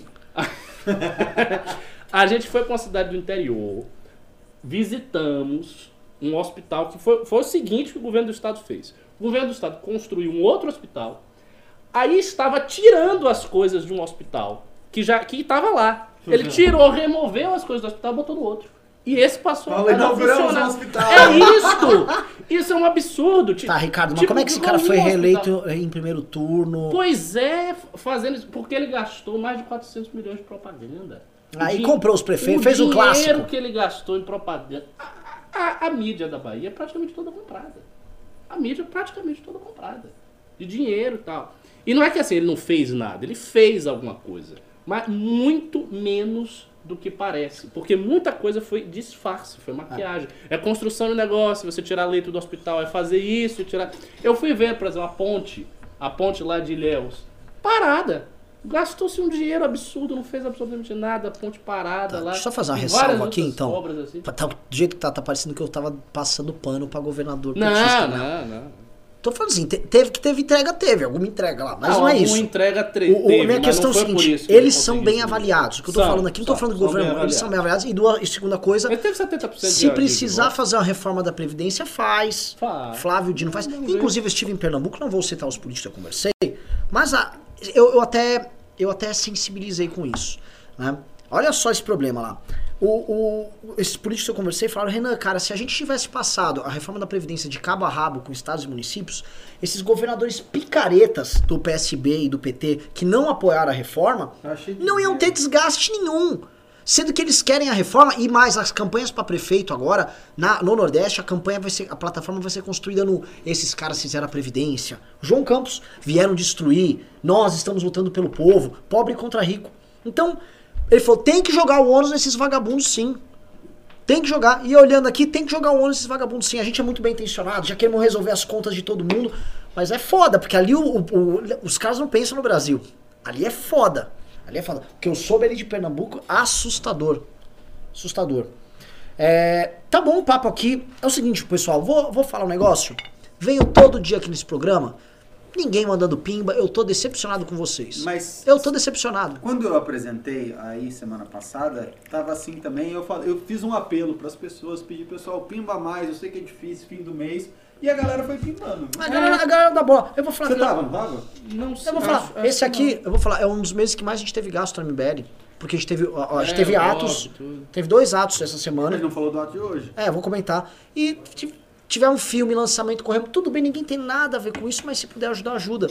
Cara, porque é um movimento independente. Aqui é o único refúgio que restou pra você que é de direita e tem um mínimo de dignidade que não fica passando pano. Porque esse bando de marquês de rabicó e puxador de saco do governo tá tudo lá em Brasília. Bem chegou. estruturado. Entendeu? Estruturado pra, pra passar pano e te enganar. Falar que o Aras assinou uma carta conservadora. Ah! Petista assinou uma carta conservadora e você acreditou. Tá que pariu, viu? Dá raiva. Mas é o que a gente tava falando, é o, direitismo estético. O cara fez um ato estético, virou direitista. Então acabou. entendi. Se eu posso o seguinte, se eu defender o Aras e botar uma roupa do Brasil e cantar 16, tá tudo bem. Você quer saber o que é que tá tudo bem? Se fizer um pronunciamento público do Kim dizendo que o MBL está 100% com o Bolsonaro, que a gente completamente equivocado, que houve um erro, que era confusão, não sei o que, mas agora Não, estamos e se me expulsar? Hã? Tipo assim, o, o Kim vai e exp- porque, eh, expulsa o Renan. Não, não MBL. seria o melhor seria o Arthur te É. expulsar. Você, você vai no perfil do Arthur, tá escrito Arthur nome assim. de Bolsonaro. Arthur, você é maior que o MBL. É. Você é o único que eu confio. Não, é, é, eu conversei recentemente com um cara que era Minion e ele falou uma coisa desse tipo. Ele disse, não, o Arthur é uma MBL, é, MBL é complicado. complicado. Não, não, se o olha, eu vou falar. Se o Kim solta esse pronunciamento e o Arthur me expulsa e ainda faz um vídeo, mano, assim, me O humilhando. faturamento vai... vai O MBL explode. Explode, explode, explode. É, é. Não, Desculpa não aí, fala isso, o. Ricardo anima. É, é, é. Desculpa, velho, gente. Que merda, velho. Não, o Pedro também tinha que ser expulso. Você é funkeiro, velho. É, não, eu tô, Não, não. tô de boa. Assim, expulsou eu e o. Pedro. Eu sou, Eu- sou má influência. Mas É, ele é é. menos polêmico que você. Quem? O Pedro é menos polêmico que você. Não, não, eu dou mais. Pro... Não, assim, mas o Pedro, o Pedro é o seguinte, ele tá. Ele é ligado. É, a ou não- simbolização É. esquerdista desse Sim, rapaz é, sim. é violenta. Tem foto minha fumando maconha. Você tá falando maconheiro. É. Eu, eu, eu te- assim, acho que eu, eu e o Pedro dá uma boa. E assim, a imagem do MBL. Eu também tenho que sair, porque eu sou muçulmano. Na verdade, o MBL não vai Não, bater não, porque ninguém. você poderia cumprir a cláusula daquela índia aí do, do Hélio Negão. Ah, você falar, muçulmanos com Bolsonaro. É verdade, muçulmanos pelo. Estado de Israel. É verdade, Meu irmão, é você tava no céu. Palestina que se foda, Estado de É, Israel, é. a bandeira Caralho, de cara, aqui. é, é, acabou, você tava resolvido. Sou muçulmano e não vejo problema nenhum no nosso presidente. Inclusive, estou a favor da agenda conservadora dele, porque também Exato, quero que a Israel. família. Acho que a embaixada tem que mudar pra Jerusalém. É, Nada de caralho. carne halal. Ia ser assim, tipo, Ricardo Almeida, aí uma bandeirinha de Israel e uma bombinha, assim, no Twitter dele. Um turbante. ah, não, é, não tem um único muçulmano público assim com Bolsonaro, né? Se fosse eu, eu ficava famosinho aí. Você viu? Podia virar. Você, Se eu ficar aí na fácil, pior, eu faço isso. É o seguinte, aí você poderia, vou te falar, ficar numa prateleira você, o Hélio Negão, E o Agostinho. o Agostinho, a Índia. Tipo assim, aí o Bolsonaro a qualquer momento fala assim, "Ah, escuta aí, tá precisando de minoria? Traz o muçulmano aí, pô. Vem você e a Índia Você aqui, pô. tá Senta aqui. Ele vai lá pro, pro Emirados. Ah, tu vai lá pro Emirados, leva esse menino Leva aqui. esse aí, pô. Olha só o que ele fala aqui. Fala aí, muçulmano! Não vai explodir, hein? Ah, lógico, é, é. Então, se, se eu esqueci alguma minoria, me, me fala. Tem mulher, tem também. É, enfim, não vou, não vou entrar aqui. É, vamos ler Pimba, os poucos Pimbas que nós temos à disposição? Vamos. Cadê o. Cadê a produção? Produção? Oi, Tá jovem. dormindo. Pô, você quer que eu leia? Eu leio. É, lógico. Não, ele tem como ler? Tem, né? Calma aí. Um dia sem Timaya é um dia em vão, disse. Atenção, boiolas, vocês tontos do MBL me inspiram a... Me inspiraram a abordar o tema espetaculariza- Como é que é? Da Merda, que merda, que merda, que do merda, de iniciação científica do meu curso. Não, Não, não. Não então fala de novo, não tô ouvindo. Fale mais alto e mais pausado. Ó, vou repetir, hein? Ele parafraseou o Carluxo e disse: Atenção, boiolas. Vocês tontos do MBL me inspiraram a abordar o tema da espetacularização da política no programa de iniciação científica do meu curso. Continuou. Sempre vejo vocês falando disso e acho que tem tudo a ver com o meu curso. Já tenho o livro do Gui Debo e do Lioso aqui. Vocês recomendam mais alguma coisa? Uau, O cara quer falar de espetáculo só, é. Muito interessante. Eu dou Vargas Llosa. É, ele falou. Muito interessante. É que o, o nosso É menino não falou, olhoso. Ah. Tá, tá com o livro do, do Guy Debord sobre espetacularização da política. Ah, da banda do. É, é, Guinness uma é a sociedade do espetáculo, outra é a civilização do espetáculo. É. Hum, É, é, deixa eu ver. Até o final do programa eu penso. É, porque o, eu o tô- do Vargas Llosa eu li, assim, ele é muito mais. é, ele é muito mais de fácil compreensão do que o do Sim. Boy, só que eu acho que eles tratam de temas diferentes. Hum. Cada um chama de espetáculos que são Sabe que, que, diferentes. sabe o que ia ser bom? O simulacro e. Como que chama? Simulação e simulacro. Do, do Jean do Baudrillard. Jean Baudrillard. Baudrillard é bom. E- e- Difícil! E, e o outro, ele tem um É outro. difícil esse livro. Ele tem um outro também, como é que chama? Mas esse livro é mais difícil que o do Guy Debord. Vamos lá, gente, vamos pro próximo pimba aqui. Ah, próximo Pimba. Leandro da Fontoura doou 5 reais e disse: repostem o arquivo de episódios do período anterior ao podcast. Muita informação foi perdida. Vocês estão prejudicando a propagação das ideias liberais. Pô, preju- tá Meu prejudicando a irmão, meu querido, meu querido problema é o seguinte, cara, tem tantos absurdos Calma, né? que a gente falou lá que a gente vai fazer igual o Bolsonaro que mandou é, botar sigilo em alguns arquivos do governo. Vai ficar sigiloso por um bom tempo. Vai lá, próximo Ah, pimba. próximo Pimba. Henrique Barbosa disse: Gente, o que aconteceu com a Fran e quando? Cada tweet dela é uma faca no meu peito. O que vocês fizeram com a musa do Cogos? É o seguinte, a Fran tá tocando a vida dela, não acompanho muito o Twitter dela, estão falando que ela ficou esquerdista. Se ficou, ela tá livre pra ser esquerdista, deixa ela, segue Não, a o Fran, na verdade, sempre tinha- eh, te- teve sempre as mesmas ideias. Ela era só um pouco mais filtrada aqui. Ela só vira jornalista. É. ela- Ah, próximo Pimba. LKL do 5 euros e disse: Vocês já falaram da Greta, mas não entendi as críticas. Os argumentos dela são muito baseados em dados científicos bem amplos. Gostaria de ouvir o Ricardo. Hum, boa, boa, boa pedida. Olha, infelizmente eu vou ter que te decepcionar um pouco, porque eu acompanhei pouquíssimo a respeito desse assunto da Greta. Eu vi só aqueles trechos dos discursos dela, não conheço muito a figura. Eu fiquei um pouco assustado com o discurso, da maneira dela gesticular, mas é uma coisa mais estética, eu achei um pouco esquisita assim a É cara que ela dela, tem sabe? Asperger. Até ela, ela tem, tem, tem uns problemas. Mas não sei falar a respeito disso, não. Eu posso falar genericamente sobre a questão da pauta do meio ambiente. Se você tiver interesse, mande outro pingo e pergunte. Mas a questão, só, só comentando o seguinte, eu, por exemplo, eu acredito que existe o aquecimento global sim, acredito que existe influência do homem né, nesse processo. Acho que a, a preocupação com o meio ambiente é bem-vinda. Faz- Acho que pra mim isso até é uma pauta conservadora. Só que o que ela tá fazendo, ela tá pegando, ela tá virando uma macaca de auditório, de uma forma ridícula, histérica, transformando esse tema, que não é o principal tema no debate público do mundo, no principal tema, para agradar um determinado eleitorado europeu, que ela tá indo lá cumprir esse papel, agradando o interesse. A gente já viu já, tem um magnata sueco de energia limpa já bancando, já tem toda uma história ali. Então, sim, a gente está atacando o, o projeto político Greta. Muito menos do que a causa ambiental. Eu posso pegar uma causa, causa do livre mercado e botar um idiota pra ficar defendendo a causa do livre mercado, um, às vezes um picareta, e esse cara vai, não vai, não vai. Quantos, quantos O- patriotas do PSL mais. Começou com as do idiotas. mercado, é muito mais legal. Verdade. Não vou nem, não vou nem citar. Mas assim, você pode pegar o PSL, tinha pessoas defendendo acho. ali reforma da Previdência, e você podia censurá-lo por causa de censurá-lo, atacá-lo e tal. O, o, o grande problema que eu vejo nessa agenda da Greta, porque é- ela é uma agenda de concentração de poder global para resolver um problema global, e é isso que me incomoda.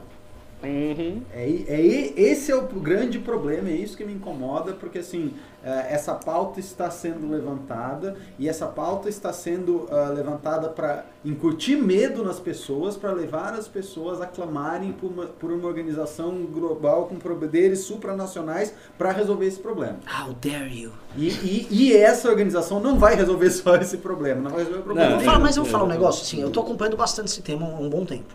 Ah, eles não vieram agora com nenhum, nenhuma solução global pro caso. Fica lá patinando nas escolas de acordo de Paris, que já, já Mas é o, velho. o passo, o primeiro passo é deixar as pessoas com medo. Então, não, mas por exemplo, o, o medo, eles começaram, mas em geral, você já tem pelo menos um acadêmico que tem um assunto. Não veio, isso não pintou. A única coisa que pintou, assim, falar de coisa concreta, a Merkel veio com um pacotão Gigante. ambiental agora. Se você olha o pacote assim e tal, tem umas coisas ali e tal, que- mas não resolve muita coisa pintou. É perfumaria. Não, não, uma não é só puta isso. perfumaria. Por exemplo, os grandes bancos agora fizeram um pacto que eles não podem ah, financiar estruturas de que agridam o meio ambiente em outros países. É, eu Tudo acho bem, que mas- o grande Ainda problema continua no campo, vai ter um banco chinês que vai investir. É, vai. Vai ter um bom banco chinês Ah, que vai. Isso aí não tem a menor dúvida Não. que vai. Inclusive, um dos grandes problemas geopolíticos desse assunto é a disparidade entre os países de primeiro mundo e os países de terceiro mundo. Porque os países de primeiro mundo fizeram seu processo industrial, desenvolveram os meios de obter a riqueza que obtiveram, estão nesse estado também graças Ao a uma destruição. Isso é uma destruição natural que ocorreu. E, e muitos dos países do terceiro mundo não tiveram esse processo. Então, quando você cria um- uma unificação mundial, de- desconsiderando essas diferenças de desenvolvimento, o que pode ocorrer é você barrar o desenvolvimento de países mais pobres, enquanto os países mais ricos têm condição de trocar energia e botar energia Só limpa. comentando, o pessoal falou o seguinte nos comentários que o Renan fica olhando o pacotão da Merkel. que isso? Que isso? Ah, Coisa isso feia. é Merkel é uma estadista. É, mas o, o que vem sendo proposto, assim, uma governança global, eu não tô vendo ainda. Eu tô vendo muito tirar em resultado tem. eleitoral. Na teoria tem. Na teoria Tem? Tem. Eu recomendo, inclusive, um livro. Você, tá, você disse que você está interessado nesse assunto. Leia o livro do Urs Beck, 1986, Sociedade de Risco. É um livro espetacular, um grande livro, uma obra sociológica assim, É importantíssima. Não. É importantíssima. E nesse livro, não é que ele chega lá e diz temos que ter um governo mundial. Não, não é exatamente isso. Mas ele vai mostrando como a nossa sociedade migrou de ser uma sociedade de carências para ser uma sociedade de risco. E nos outros livros dele, a ideia é que as soluções elas precisam ser soluções transnacionais. Não tem como ser uma solução nacional. É, isso tá pipocando quando eles falam, por exemplo, ah, a Amazônia é um problema global, é, o ecocídio, o conceito que fizeram de ecocídio. Então, assim, na, na teoria tem essas coisas, inclusive há muito tempo atrás. Há, tipo, Hum. 20, 30 anos atrás isso está circulando. Mas daí para isso se transformar em política mesmo, é. Nem se sabe se vai, se vai acontecer. Os Estados Nacionais ainda têm muita força. eu não sei, é porque eu vou dar A um ideia que a globalização simplesmente ia atropelar os Estados Nacionais e dissolvê-los todos não ocorreu. Vocês lembram do Piketty? Sim. Eles, essa mesma turma que criou a Greta criou o Piketty, sei lá, 7, 8 anos Dos atrás. mesmos criadores. Dos de- mesmos criadores de Thomas Piketty. O Como é que chamava ele? É o, o capital do século XXI. É, no século XXI. Quando ele veio, assim, pro, peguei, descobrimos o problema do capitalismo aqui no século XXI. Ele tem uma curva que vai dar na desigualdade máxima e vai dar merda. E aquilo revolucionou. Teve uma onda de eleições, a mais emblemática do Hollande, né, lá na França. Uhum. E não durou, durou muito pouco tempo a onda. Durou mais do que eu acho que vai durar essa menina. Essa menina foi na ONU, ela já virou piada global. As redes sociais, já em É. todos os países. Eu peguei agora tweet de espanhol tirando sarro dela, 70 mil curtidas. Essa menina virou. Assim, ela conseguiu ser ridicularizada em muito pouco tempo. Eles tentaram. Às vezes eu olho isso aqui como assim: temos uma grande campanha eleitoral para tocar nos Estados Unidos, temos uma grande campanha eleitoral para tocar eh, na Europa, vamos ter eleições em diversos países. E, e a grande oposição que colou, né? A, a essa nova direita. Porque a oposição identitária não estava colando, não estava conseguindo engajar as pessoas, não estava levando gente na rua, e essa levou. Sim, o que a gente vai ver é o seguinte, e se for lembrar, na eleição americana de 2012, o, o tema do Piketty ele foi levantado. Provavelmente esse tema verde na eleição americana de 2020 vai estar de pé. É, aqui, a gente pode olhar assim, aqui no Brasil já começou a tentar colocar, a imprensa tentou colocar, mas é que assim, a gente tem tanto problema maior que não, não- não cola, não dá liga. Mas problemas, é, é, a gente fala, ah, então, tem o caso da Amazônia, isso tá colando mais lá do que aqui. A Merkel vem com um pacote que vai mexer profundamente nas estruturas do, da indústria automotiva dela tal, Que é... na manifestação aqui não tinha ninguém, né? Nada. Tinha só uns medos de gente com bandeira da CUT lá. E... Eu contei, o Ricardo, não tá, se ele não tava aqui, tava com, com o Fofito, me mandou mensagem na sexta-feira, eu contei pra você? Não. Uma moça da BBC de Londres me mandou mensagem, Renan, preciso de fotos aí do evento, tipo assim, quase como se eu fosse um correspondente dela, preciso de fotos aí do evento dos estudantes, você tem? Eu, quais estudantes do meio ambiente? Eu, não teve evento dos estudantes do meio ambiente. Ah, não, tô desesperada, é que você me ajuda tanto. Falei, cara, você está precisando de uma matéria pra mostrar que tem um uma coisa mundial disso. Falei, não teve, eu tenho uma notícia da Folha de São Paulo de maio que 30 estudantes foram selecionados pra ir encontrar um cara do clima. É, então... Próximo Pimba. Ah, vamos lá.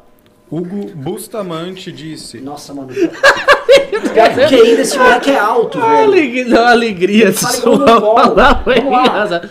Põe energia aí, pô! Vamos sendo lá. usado ao vivo pelo Renan. Acorda! Ah, disse assim: Toma aqui meu dinheiro do meu lanche de amanhã e usem para mudar esse país. Espero vocês em Campo Grande, Mato Grosso do Sul. Já estou com o meu ingresso. Aê! Obrigado. Valeu, Hugo! Valeu. Tamo, Hugo! Ah, o Alexander Mônaco. Ah, já foi lido, mas vou ler de novo. 189,90 disse bancada de peso. Não, Aí vem João não. Lira Araújo, pimbou 20 reais e disse: Não estava pimbando porque a discussão estava top. Pedro vai extraindo, extraindo os pensamentos do Ricardo, é uma simbiose. Obrigado. O Pedro é tipo aquela vespa que contamina o cérebro da barata. Ah, o Alvo Sonata disse: Cada vez mais acho que o mito não termina esse mandato. Quem Eu acho que isso? agora ele termina. Ah, não. Alvo eu- eu Sonata. também acho, eu acho que antes era mais fácil ele não terminar, porque o nível de instabilidade era maior. É verdade. Agora eles aco- Agora com o Renan Calheiros ajudando, é quase isso. todo mundo termina uma É, Se a Dilma tivesse a Renan coisa- Calheiros ajudando, ela Exato. ter A terminado. coisa ficou redonda. Resta saber como ele vai terminar, né? Sim. Ah, seguindo, o Caio Martins pimbou 5 reais e disse: Bolsonaro está fazendo um acordão só para defender os filhos ou por algum projeto mais fundo? Dinastia Bolsonaro na presidência? Não, esse projeto não garante dinastia Bolsonaro. Não, esse, depende, esse projeto depende. faz com que essa possibilidade não seja eliminada. Tem dois acordos. O acordo do Eduardo é por isso. É o acordo do Eduardo por isso. Não, não, mas eu, assim, pra mim tá muito claro. Como esse acordo envolve o Senado, É, o o acordo, é, pra- é pra Flávio. É, Não, é que, falar. é que tem mais de um acordo. Você tem um acordo, É. por exemplo, do Bolsonaro com o Alcolumbre dando os cargos do CAD, que não tem nada a ver com o Flávio, que é Isso, pela manutenção é. da dinastia Bolsonaro, que a leitura deles é colocar Uhum. o Eduardo lá Uhum, fora, uhum. para o Eduardo poder gerar notícias e fatos internacionais, Exatamente. coisa que ele é incapaz de gerar aqui dentro da Câmara, porque ele não é um bom deputado. É. Lá fora ele seria capaz e seria. Ah, como é que eu posso dizer assim, beneficiado pelo trabalho internacional, poderia colher esses frutos e manter o legado da família. Isso mesmo. na linha do acordão, então você segue uma linha diferente da minha do acordão. Na minha, isso tudo tá no pacote. Hum. Você acha que é um acordo só? É um acordo só. Eu, eu discordo. Eu acordo só, e esse acordo só é o seguinte: todo mundo combinou, é isso aqui, e como diz Maquiavel, quando vai fazer o mal, que faça tudo de uma vez. Eles estão fazendo tudo de uma vez. Eu, eu discordo. Todas as partes, e todo mundo tá perdendo junto. É. Senado tá perdendo junto, STF tá perdendo junto, Maia tá perdendo junto, os partidos estão perdendo junto, Bolsonaro tá perdendo junto. Mas todo mundo religiosamente cumprindo sua parte. Eu, eu, não- São duas hipóteses. eu, acho É. que, eu acho que são acordos diferentes, com funções diferentes. Próximo Pimba. Ah, vamos lá. O Turragier pimbou 5 reais e disse: O que tem que acontecer agora é desconstruir o bolsonarismo. O problema é fazer isso sem fazer a esquerda voltar ao poder. Ah, essa aí é a questão de um milhão de dólares. Essa é a questão mais acha que é difícil que, binário existe. assim? Acho. Acho que é bem Eu, binário. não- eu não- sabe por que eu não acho que é tão binário? É. Porque independente do bolsonarismo e do da figura do Bolsonaro, esse público que se descobriu de direito, o cara não vai gostar do PT. O cara já, não, já está cristalizado que ele não gosta do PT. Ele pode passar a não gostar também do Bolsonaro, mas não se- necessariamente vai voltar a gostar do PT. Não acho. Eu acho assim, veja. Você está pensando numa pessoa com uma, uma mentalidade bem racional e que tem a ideologia política dela com clareza na mente dela. Então, ah, eu sou de direita, pá, pá, pá. Isso existe, isso vai ser, sei lá, 10% do eleitorado. Então, esse eleitorado realmente vai ficar na direita. Só que o grosso das pessoas não é tão racional assim. São pessoas, por exemplo, que diziam: ah, eu voto no Lula e no Bolsonaro. Teve várias pessoas que, não, eu votaria no Lula. O Lula tá preso, eu vou votar no Bolsonaro. Então, essas pessoas não têm essa clareza que você tá vendo, ah, é um pacotinho. Em três anos, se a esquerda calibrasse o discurso, porque a esquerda também tá, tá mal, né? Mas se calibrasse, viesse com um discurso que fizesse sentido, se jogasse a pauta identitária para lá, não sei o que, tivesse um discurso que fizesse sentido, em três anos dava para ter um discurso e recuperar uma gordura desse eleitorado. E não precisa de muito, porque o Haddad ficou relativamente perto do Bolsonaro. É que tem um detalhe, tá? Eu tô vendo no mundo inteiro uma divisão do mercado político em três grandes blocos. Em todos os países, praticamente. Um é um bloco conservador, neopopulista, que inclusive está tomando as. Exemplo, o Partido Conservador Britânico está sendo corroído por dentro por eles. O Partido Republicano nos Estados Unidos, mesma coisa. Na Espanha, por exemplo, o PP perde força, Vox cresce. Outro bloco é o bloco que a gente pode chamar é, globalista, social-democrata barra liberal, uma mistura louca, que o Partido Democrata nos Estados Unidos é o exemplo mais claro, mas se a gente for falar um exemplo perfeito disso, vai ser provavelmente a candidatura do Hulk. E outro é a esquerda tradicional que está sendo derrotada. Não dá para falar dos Estados Unidos porque nunca teve essa esquerda tradicional, mas ela, por exemplo, Jeremy Corbyn da, do Partido Trabalhista Britânico é um caso clássico disso aí. Mas essa esquerda, por exemplo, ganhou uma forcinha lá nos Estados Unidos com o Bernie Sanders, por exemplo. Ele ganha, mas não é ele que vai ser indicado e não é, ele que vai não, ganhar a eleição. Não vai. É, é, agora, ele representa, esse- ele representa esse polo. Esse polo, aí, aqui no Brasil, é representado pelo PT. Exato. E esse polo, ele vem perdendo força para este outro polo, vai, globalista, que eu posso falar, que eu acho que é o que vai acontecer. A- quando os caras acharam a candidatura do Hulk, ela é muito boa, porque pela primeira vez, desde... Puta que pariu, de 1998, alguém vai chegar para aquele eleitorado que ficou cativo do Lula e vai falar, "Shh, fazer a rapa aí, que é a candidatura Hulk. 15% de intenção de voto entre os mais pobres. Isto é único. E vai pegar o eleitorado Fernando Henrique também. assim. E, e eles vão pegar uma classe média. Então é o seguinte, eu acho que o, o- o petismo, como vem acontecendo no mundo todo, ele tende a ser substituído por esses outros caras, com esse outro tipo de pauta. Nossa, é um avanço. Se isso acontecer no Brasil, pelo amor de Deus, é um avanço. É um avanço. Não, se a gente. se- cara, se a nossa esquerda for uma esquerda que tem Esquerda, o Armínio fosse- Fraga como ministro da Marcos Fazenda. Lisboa. É. Esquerda, quem que é esquerda? É Marcos Lisboa na economia? É, mas, assim, o lulismo também não teve. Você não botou no lulismo, você não teve lá o Bresser. Tio Meirelles. É, você Meirelles. tinha um bocado de gente Ah, mas teve o Guido- o Guido. Mantega- No final. Manteiga. Não foi bem Ah, feito, não, cara. época é. Se você for pegar, o Guido Mantega É. começou a É. operar, pra, a turma deles É. começou a operar de 2008 2009, quando eles ligaram É, a impressora. é, é. 2009 a Meio, 2016. meio, meio da, da, da dinastia petista. É, 9 a 16 são Até um 7 pouco anos. né? É, é, exato. É, não sei, é assim, eu, eu acho que se você tem uma desconstrução do bolsonarismo, solução à direita, você não vai achar. Não ve, eu não vejo ninguém, assim, nenhuma figura de força dentro da direita para conseguir. Porque a, a desconstrução do bolsonarismo não é só a desconstrução da pessoa do Bolsonaro, é a, é a desconstrução daquilo que ele representa, da sua estética, do seu discurso, do modo dele ser, é disto. E aí, quando você desconstrói isso, você desconstrói a direita bolsonarista como um todo, inclusive as figuras que são isto também, como Hang, etc, etc. Você enfraquece essa estrutura aqui. E hoje essa estrutura ela é majoritária dentro do campo da direita. Então o que vai acontecer é que, a, a meu ver, a direita será muito emagrecida. E, eu, e assim, eu já ouvi falar da hipótese do Witzel ser incensado pela Globo, ou seja, a Globo entregar a polarização dela pro Witzel e não pro Bolsonaro. O Witzel cresce no campo da direita, você mingua o bolsonarismo, aí você consegue diminuir essa força que ele tem ali na classe média para poder eleger, é, para poder mandar, um, por exemplo, o candidato deles pro segundo O turno. Witzel tem uma É. vantagem que ele pode, de fato, Interessante. matar vagabundo, como ele já está fazendo. Mas por que, o que a, Bolsonaro não pode. Por que, que a Globo faria isso e não simplesmente apostaria as suas fichas com firmeza no Hulk e ponto? Porque veja, a desconstrução do bolsonarismo é uma coisa que, assim, se o, se o bolsonarismo estiver bem desconstruído, o Witzel mesmo saindo do candidato, ele não vai ganhar. Ele não vai ganhar, porque ele tem muito a cara do bolsonarismo. Então, possivelmente ele não vai ganhar. Então não teria por que a Globo fazer isso, isso fazer o Witzel subir e aí colocar o Witzel junto com o Hulk, que é o candidato natural da Globo. Acho que isso seria meio que um xadrez 4D É, aí, sabe? ficar muito inverossímil. esquisito. né? Vamos lá. Tem mais? Continuando, ó, vocês falaram de mim, mas só foi eu entrar aqui que os pimbas começaram. Olha Ó, só! respeito. É o galã dos pimbas. Contocracia. Ah, Caio Martins pimbou 4 reais e disse: Renan, você pretende entrar pra política? Eu tô na política já, pô, você não sabia?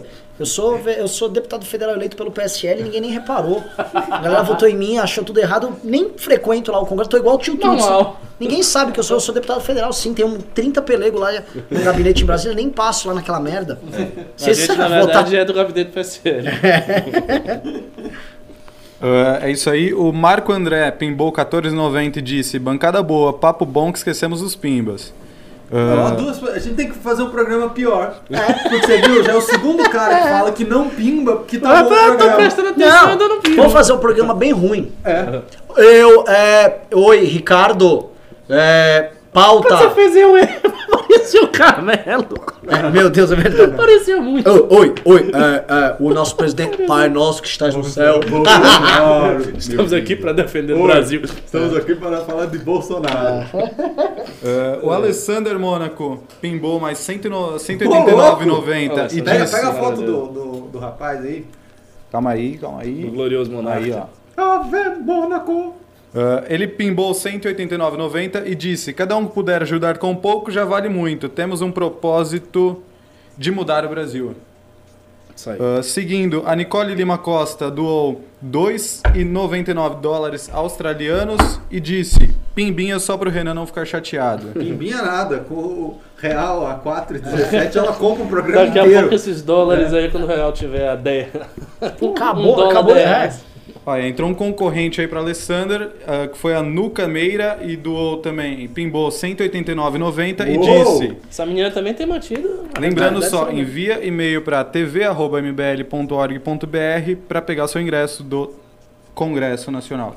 Pra quem, Ah. quem- quem- eu quero Pra- mais fotos para a gente nuca. aí. Eu acho que ela já falando? deve ter. Não, eu quero foto mais fo- quero encher de foto de doador assim. Sim, sim, Ah, sim. a Nuca é o seguinte, manteve essa média aí até o, até o final do mês. Mês que vem a Ah, gente ah, estreia o que já. você jogou em minha nuca, esquecer. Bolsonaro? Negócio pra você não esquecer. Falar do ato. Não, eu vou falar, vou falar. Isso deixa... Tá na pauta, tá na pauta. Mas só lembrando, Alessander Mônaco, te amamos. Ah, vamos lá. Nuca Meira disse: João Campos seg- seguindo populista seguindo o populismo lulista, vergonha para Pernambuco. Difícil acabar com a estrutura, estrutura enraizada no Nordeste. Aliás, vocês não poderiam intensificar as ações de educação e informação no Nordeste? Poder, poderíamos. Aliás, assim, é, eu estive lá e vamos fazer um anúncio aqui. Né? Já algumas pessoas já sabem, o Rodrigo Saraiva Marinho, simplesmente o criador dos movimentos liberais, e, no- líder do Instituto Liberal do Nordeste, criador do famoso Dragão do Mar, é, uma das principais é, figuras do liberalismo brasileiro, está hoje ajudando a gente a recriar um MBL do Ceará e vai ajudar com os grupos de, de estudo e pesquisa com os núcleos do MBL ao redor do Nordeste. Vai bom. ter trabalho bom, inclusive com o senhor professor Ricardo aqui participando Claro, conjunto. parei com muito gosto, né? muita honra. É, e é muito bom eles fazerem essa experiência, então vai ter sim esse tipo de trabalho. E agora eu vou falar um negócio, eu fiquei muito, muito impressionado com a qualidade do público, tanto em Pernambuco quanto e no Ceará. É.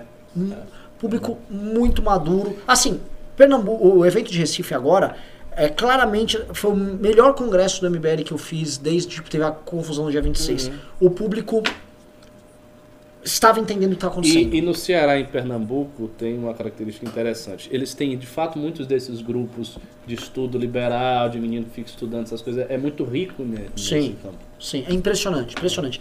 Assim, é, eu- tenho pena do fato de Pernambuco tá, no- tá na mão, assim, eles estão 20 anos, Recife tá 20 anos na mão ou do PSB ou do PT. Eu fico puto, porque é o seguinte, tem, a, a classe média lá é, na média, posso estar falando besteira, mas eu sinto isso, mais instruída e mais culta do que aqui de São Paulo. É impressionante. É, é possível. É foda. Vamos lá. Next Pimba. Ah, seguindo, a Júlia Ferreira pimbou 18,90 e disse: Vale o pimba porque eu adoro essa bancada. Júlia Ferreira é outra habituê do MBL News. isso. Clássica. Ah, seguindo, o Gabriel Davi Lima Fajardo pimbou 5 reais e disse: Fica Tite, não Renan. Hoje tem Corinthians, vai Timão. Fica Tite, não, Renan? Pra não ficar triste. Obrigado, tra- tra- tô tranquilo, tô tranquilo. Ah, o Carlos Júnior pimbou mais 5 reais e disse: O MBL tem. O MBL tem que começar a divulgar mais os bons deputados que possuem valores de direitas. Para inibir essa galera patriota, venha. Para inibir essa galera patriota, entre aspas, venha forte na próxima. Eu vou falar um negócio. É, o MBL divulga deputados bons. Eu vou falar assim, quem são pra mim os, os melhores deputados do Congresso Nacional? O senhor Kim Katsumoto Kataguiri, senhor Vinícius Poit, senhor Marcel Van Hatten, senhor Paulo Eduardo Martins, senhor Daniel Coelho, ah, Ganime. o Ganime, o Paulo. o, o Paulo já falei, o do PSDB aqui de São Paulo, lá do Vale do Paraíba, o Cury, ah, hum, Jerônimo Gorgin. É isso aí, assim, deputado bom. Porque eu- não é só assim, porque também tem o deputado assim, ah não, mas o príncipe outro dia denunciou. Não, não, não adianta o cara falar. Eu quero saber É, o que, o cara que tem que ter atividade parlamentar, legislativa. o cara é não pago só pra isso. conversa. Se for pago pra só palpitar, meu irmão, vai ser jornalista. Vai ser youtuber. Como deputado, o que importa são. Não é muito grande o número, não. O que vocês viram a bronca que o Kim deu no PT e no PSL hoje, aliás? Não vi. Cara, meu Deus do céu. Ele falou o quê? Não, não, vocês não têm ideia. O Kim. Alguém aqui no nos comentários viram? Uma das coisas mais humilhantes que eu já vi alguém fazer. Eu acho até que o Kim tem que parar de fazer isso. Porque o Kim tava na famosa comissão do trabalho. Uhum. E aí, dessa vez, que é presidida pelo PCdoB, e aí o PSL foi fazer obstrução. Uma obstrução toda acagalhada. Finalmente o pessoal do PSL foi na comissão, que eles não iam na comissão. Tô evoluindo. Foram, foram fazer obstrução e o PT ficou putaço. Aí o Kim pediu a palavra, o Kim falou, puta, por que vocês estão enchendo o saco, PT? PSL tá vindo aqui pela primeira vez fazer uma obstrução.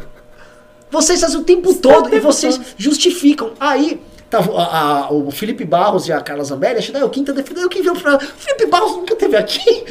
Aí, vocês não sabem, vocês, vocês poderiam ter vindo aqui participar das reuniões, estão reclamando da questão regimental, nunca foram nem discutir, pra ser deputado tem que se qualificar pra vir fazer aqui. Quantas vezes eu e outros deputados aqui, junto com a presidente que é do PCdoB, a gente evitou do Moro ser chamado na comissão, do Guedes ser chamado na comissão, evitamos um monte de coisa vocês nem estão sabendo. Aí o Kim jogou na cara dos caras, ele deu assim, surra de pau mole no PSL e no PT ao mesmo tempo. Esse vídeo tá no canal do Kim. Se vocês quiserem, até a gente pode colocar o vídeo aqui no ar. É difícil, Couto? Não, eu coloco. Tá no Não. canal dele? Tá no canal dele. Né? É, é, é humilhante, assim, esse vídeo é uma, é, um, é uma humilhação. Só que assim, pra mim o Kim, ele tá jogando pérola aos porcos. Ele, tá, ele tinha que estar vestindo um terno verde e amarelo mesmo, sabe? E o Kim não, o Brasil, o Kim o Brasil não merece o Kim. engraçado. O Brasil não merece o Kim. É. O Brasil, não merece- 17! É. o Brasil, o Brasil sabe o que é o Brasil? Vou falar Eu, que o eu Brasil. ainda acho que a próxima eleição para presidente vai ser segundo turno Hang e Felipe Neto. Puta, olha. não estamos contando esses importantes atores. É, é. Você vai botar o vídeo ou não? Põe o vídeo. É, Hã? É patif... Parem de falar. Isso. Parem com essa patifaria? Parem com a patifaria. Ah, só 30 segundos aí. 30 segundos. Então é o seguinte, eu vou botar aqui no ar, a gente até toma uma água, aí eu volto e a gente termina com os pimbas. Fechou? Fechou? Ficaram, Fechou? Pedro? Fechou? Tá. Claro. É, só, só falando assim, é, é pérola aos porcos. O Kim, o desempenho parlamentar dele, mais de 60 relatorias ele tem. Ele Não, tá, o, o bicho trabalha. tá se trabalha, tá se acabando, o moleque tá ficando velho, com 23 anos. Aí é o seguinte, chama o Moro pro congresso do MBL, o Moro não vai porque o, o, o, o, o Bolsonaro, né, vocês estão... O Siqueira me falou disso. É? Ele Tudo disse que ele foi lá, ele viu tanto trabalho no Kim que ele acha até que o Kim pode passar até mal. Vai passar Então, mal. tantos, tipo, ele disse coisas demais, Ele, demais, ele, demais. ele demais. tá, ele tá literalmente se matando pelo Brasil, mas o patriota é o. Vamos lá, põe no ar. Então eu quero só fazer esse registro. Nós podemos suspender, Tá- tá mas na verdade nós tínhamos uma reunião hoje de manhã para fazer exatamente esse acordo. Tá Se agora o. PSL Não, o nosso concordar em votar todos os requerimentos, nós aceitamos transformar em convite. A gente quer tocar Agora, a obstrução, é essa presidente. Depois dessa fala tocar a. Só um já que a ponto. gente tá enquanto, isolado, a gente vai enquanto se fala, enquanto se fala, enquanto se fala num acordo, na conversa, também não pode ter uma fala falando nós estamos derrotando o PSL, nós eu concordo que sim. Existe essa briga de monopólio da virtude para ver quem é que tem, se é o PSL, se é o PT, mas o fato é que o PSL tá fazendo obstrução por obstrução agora, e aí o, o Bongas colocou que é obstrução gelatinosa, mas mesma coisa aconteceu durante o impeachment da Dilma e a prisão do Lula também, que o PT falou que obstruir tudo não interessasse o que, que for, e a, na mesma coisa na época da, da queimada também falou que vamos obstruir, ah, é diferente era- porque é por causa do PT, porque Érica. Só por isso que é diferente? Só porque é o PT fazendo é diferente? Porque é Pelo amor de. Deus, isso é ridículo. gente. Vocês vêm com essa história de, ah, oposição por oposição, é Quero um negócio, responder, quero é, é obstrução por obstrução, é negócio Primeiro gelatinoso. controle o tom Não, não, da não. sua voz. É um negócio gelatinoso. Pelo amor de Deus. Eu, pelo tem o direito de falar não, que ele quiser. Gente. falar, ó, uma ó. necessidade. Porque se é pra você tem jeito porque de se falar é- do jeito que você quiser. Porque se é, primeiro, não, se for para controlar, se for para controlar tom de voz, também precisa controlar as agudezes da sua, que é insuportável, né? Que a gente merece salubridade. Então, menos. Baixa a bola. Deputados, por Outro favor, ponto. Vamos manter o respeito. Outro ponto. Outro ponto que também. sempre mantivemos Vem com esse discurso. Manter o nessa respeito, Vem- respeitar o deputado Kim. Vem com esse, tá vem com esse aqui. discurso, vem com esse discurso de oposição por de obstrução por obstrução, que fique claro aqui que ambos os lados fazem. Ambos os lados fazem. Todo mundo sabe disso, que ambos os lados fazem e fica nesse teatrinho aqui. Ah, é só o outro que faz. Ah, não, eu, eu faço quando tá certo. Ah, não, eu só faço quando tá Então, e quando é, você quer construir um acordo, você não fica também falando, ah, eu derrotei você, ah, você perdeu, eu sou um vencedor, você é um perdedor. Também isso é ridículo, isso também Deputado- é infantilesco, né, pra citar a poeta. E mais, né, como colocado aqui, é, o PSL de fato, o, o Felipe Barros colocou aqui, o deputado Felipe Barros, que, pô, mas a gente precisa negociar, a gente precisa saber as regras do jogo. Mas também faça-se a crítica ao governo e ao PSL, né? A gente tá em que mês já? Outubro. Demorou uns 4, 5, 6, 7 meses pro PSL ir pra uma reunião lá. As regras do jogo estão desde o início. Ah, mas como não quer se vocês mandavam. Mas na que regra é sub. Como, vocês, como você disse que a regra é subjetiva se vocês nem iam lá pra saber qual era o princípio da regra? Era objetivo, a gente fez acordo aqui durante cinco meses. Durante cinco meses a gente barrou convocação de Paulo Guedes, barrou convocação de Mandetta, barrou convocação de Ernesto Araújo, barrou convocação de Sérgio Moro. Tudo no acordo, votando os requerimentos e votando os projetos. E eu sou, aliás, da posição de que vota tudo. Põe tudo pra votar, exatamente para que, se você discorda, vai lá e discursa incisivamente contra, leva pra voto, foi derrotado é um negócio urgente, é um negócio que realmente considera absurdo, tem uns itens da pauta que eu considero absurdos. E aí eu vou trabalhar para derrubar na CCJ. E é do jogo, é assim que funciona o processo legislativo. Agora, o que não dá, o que não dá para fazer é ficar nessa disputa de monopólio da virtude, né? Ah, não. Quem é que pode obstruir sendo legítimo? Quem é que pode obstruir estando correto? Todo mundo pode obstruir, o regimento é para todo mundo e ponto. Agora, vamos fazer a construção de um acordo, vamos comparecer na reunião e vamos fazer as regras claras? Eu sou testemunha de que a presidente cumpre acordo, constrói o máximo possível, mesmo porque a maior interessada em fazer a comissão andar, é a presidente que ela quer mostrar o trabalho, e é legítimo que ela queira mostrar o trabalho, porque chegar no final do ano sem aprovação de projeto nenhum é ruim para todo mundo, membro da comissão, e principalmente para presidente, que vai ficar como alguém que não consegue conduzir. Sabe conduzir, consegue conduzir, conduz com maestria. Agora, precisa da colaboração tanto do PT como do PSL pra gente fazer a pauta andar. Senão a gente vai ficar nesse fla-flu aqui, a gente não vai aprovar nada, não vai debater o mérito de nada, e a gente vai ficar aqui uma hora debatendo requerimento de votação nominal para requerimento de quebra de interstício. E eu não acho que esse é o objetivo de nenhum parlamentar aqui. Tá. Tá valendo aqui? Pois é, pessoal, esse cara que vocês viram fazendo isso aí é o traidor da pátria. Bom mesmo é o pessoal do PSL que não ia na comissão para trabalhar. Tá tudo errado. É por isso assim, eu tô com vontade de fechar o MBL. Hum, eu tenho vontade, eu tenho mas vontade. eu vou ter que comprar camiseta de novo, só tem camiseta do MBL no meu guarda-roupa, É, não então, não, isso. não, porque assim, Aí o Ricardo também vai O ter que comprar, tem 60 vai ter que comprar É, roupa é, de novo. 63 relatorias, fica dando aula na comissão. E, tipo, sabe o que a galera quer saber? A galera quer saber se você, mano, canta o hino, se você puxa o saco. É, assim, é degradante, é de desanimar. O Brasil, o Brasil, assim, o Brasil é desanimador. E, assim, o fato de picaretas terem descoberto, assim, caralho, tem um mercado todo, só só você cantar o hino, puxar o saco É. do Bolsonaro, que você fica famoso, rico, ganha, ganha espaço na TV, vira candidato. É assim. Recentemente eu ouvi de um amigo minho que provando quem é que o poder tinha subido a cabeça e que ele tá fazendo muita presepada. É, é isso que o Miriam fala. E assim, o poder, é, são sempre essas coisas, tipo assim, sentimentais. O poder subiu, a Subiu cabeça a dele. Eu- ele traiu. Eu- são é, coisas de novela. Eu acho engraçado isso, porque assim, o, o agente do MBL vive entrando em posição contra-majoritária, perde seguidor, pelo Uh. que a gente acredita, se fode, nego Não, mas- xinga. mas é e aí, oportunista. qual é o motivo? Ah, o MBL só pensa no poder. Outra coisa, então, ó, já pintou dois aqui, ó, rapidinho. Pintou um cara e falou assim, ó, Renan, o que o quem deu 8 pro Maia? Ele deu a nota 8 pro Maia, ele deu uma nota maior pro Maia, ali, acho que em maio, uma nota maior pro Maia do que ele deu pro Bolsonaro. Se você olhar ali até maio, o, Bolso, o Maia, como presidente da Câmara, estava avançando diversos temas e negociando e conversando com diversos outros lideranças melhor do que o Bolsonaro. E suponha que não tivesse. E daí? Não, E daí? e, hoje que é o Bolsonaro que nota quer parar a alta, Lava Jato? baixa. Qual a nota do Bolsonaro? Sim, sim, sim. O Bolsonaro hoje está agindo mais para parar a Lava Jato do que o Rodrigo Maia.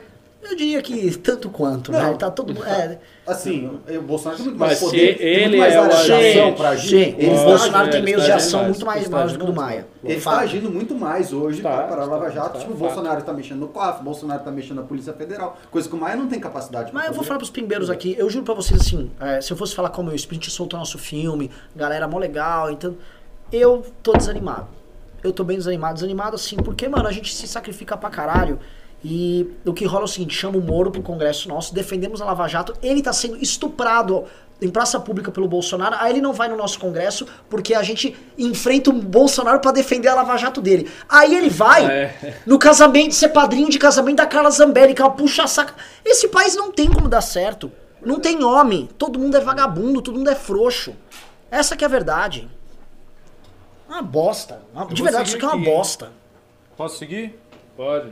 Uh, Matheus Dueno. patriota, hein? Ah, não tem que ser Ah, mesmo. Por isso que eu tô com a camiseta de São Paulo aqui, ó. Sem querer, mas. Paulo é meu país. Ó, Matheus Ricardo. Bueno pimbou Agora dois é reais e disse: Estou desempregado, segue minha singela contribuição. Oh, muito obrigado. Muito obrigado, meu também o Daniel Guimarães, que pimbou cinco reais.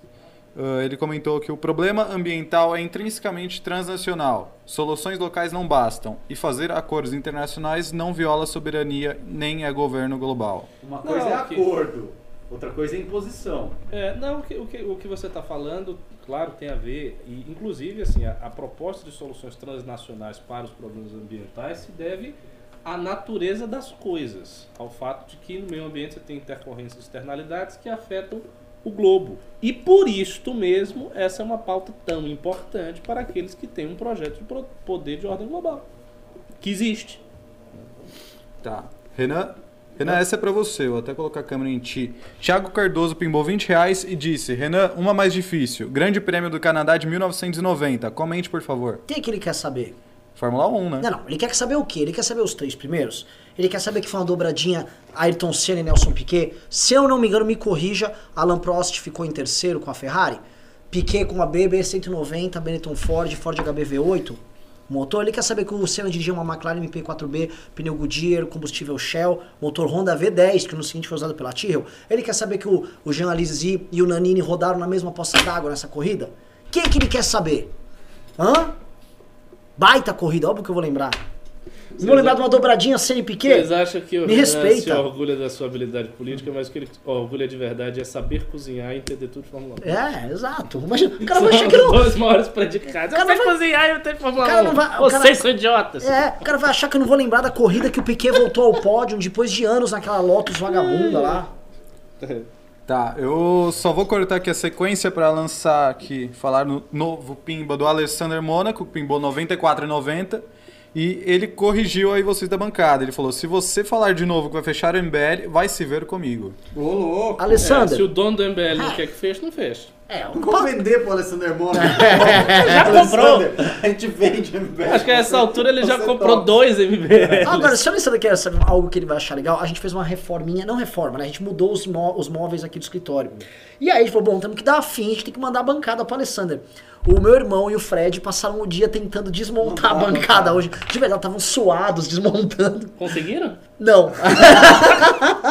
tá uma luta lá pra montar, pra... Ai. Tá, ó, o Neri pimbou 10 reais e disse: Vocês liberais não têm medo do IPCC, instituição que evide- evidencia o aquecimento antropogênico? Ah, vou, vou repetir porque eu, eu quero repetir.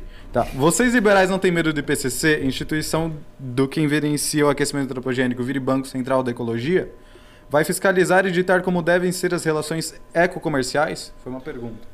Depende. Depende da força dessa pauta no futuro. Por hora, eu não acredito que isso vai acontecer, não. Os interesses de desenvolvimento econômico dos Estados-nações são muito fortes. E a gente não pode esquecer que esses interesses envolvem grandes players no cenário internacional, como China, Índia. né? Não é só o Brasil. Porque o Brasil é muito atrapalhado, mas tem países que são mais Ó, fortes. Temos a um China co- não tá afim não de abrir mão. Né? Temos um comentário de Thiago Pavinato aqui, né, no, no chat. É. Mandou o Carlos Zambelli, ele, ele, assim, um homem elegante é outra coisa. Ele falou, Carla Zambelli usando a Sharp Burberry no vídeo da Câmara e cagando pra discussão, teclando o celular. É a cara do PSL. T- comentam que é assim, ah, é, é Joyce andando de Jaguar lá pro Brasil. Uau! É isso, é isso. Mas assim, que ela andava com vários seguranças, que ela é toda pimpona, vinhos, caros. O lance é o seguinte, a gente é os É otários de aqui. vai. Nós somos os otários, cara. Eu destruí a carreira do Pedro. O Pedro podia estar hoje com a Pablo Vittar convencendo, não, política, vamos mudar o Brasil. Eu não, você não sabe o que eu ouço desse Podia, cara. podia ser um grande empresário de traveco. É, assim. E aí fica, é outra coisa chapa lá no celular, nem sabe o que tá fazendo na comissão. É tipo aquela- aquele ca- meme do cachorro no laboratório. É ela na comissão. Com a Sharp dela enrolada e o Moro. E o Moro no casamento dela. Isso é o retrato do Brasil. É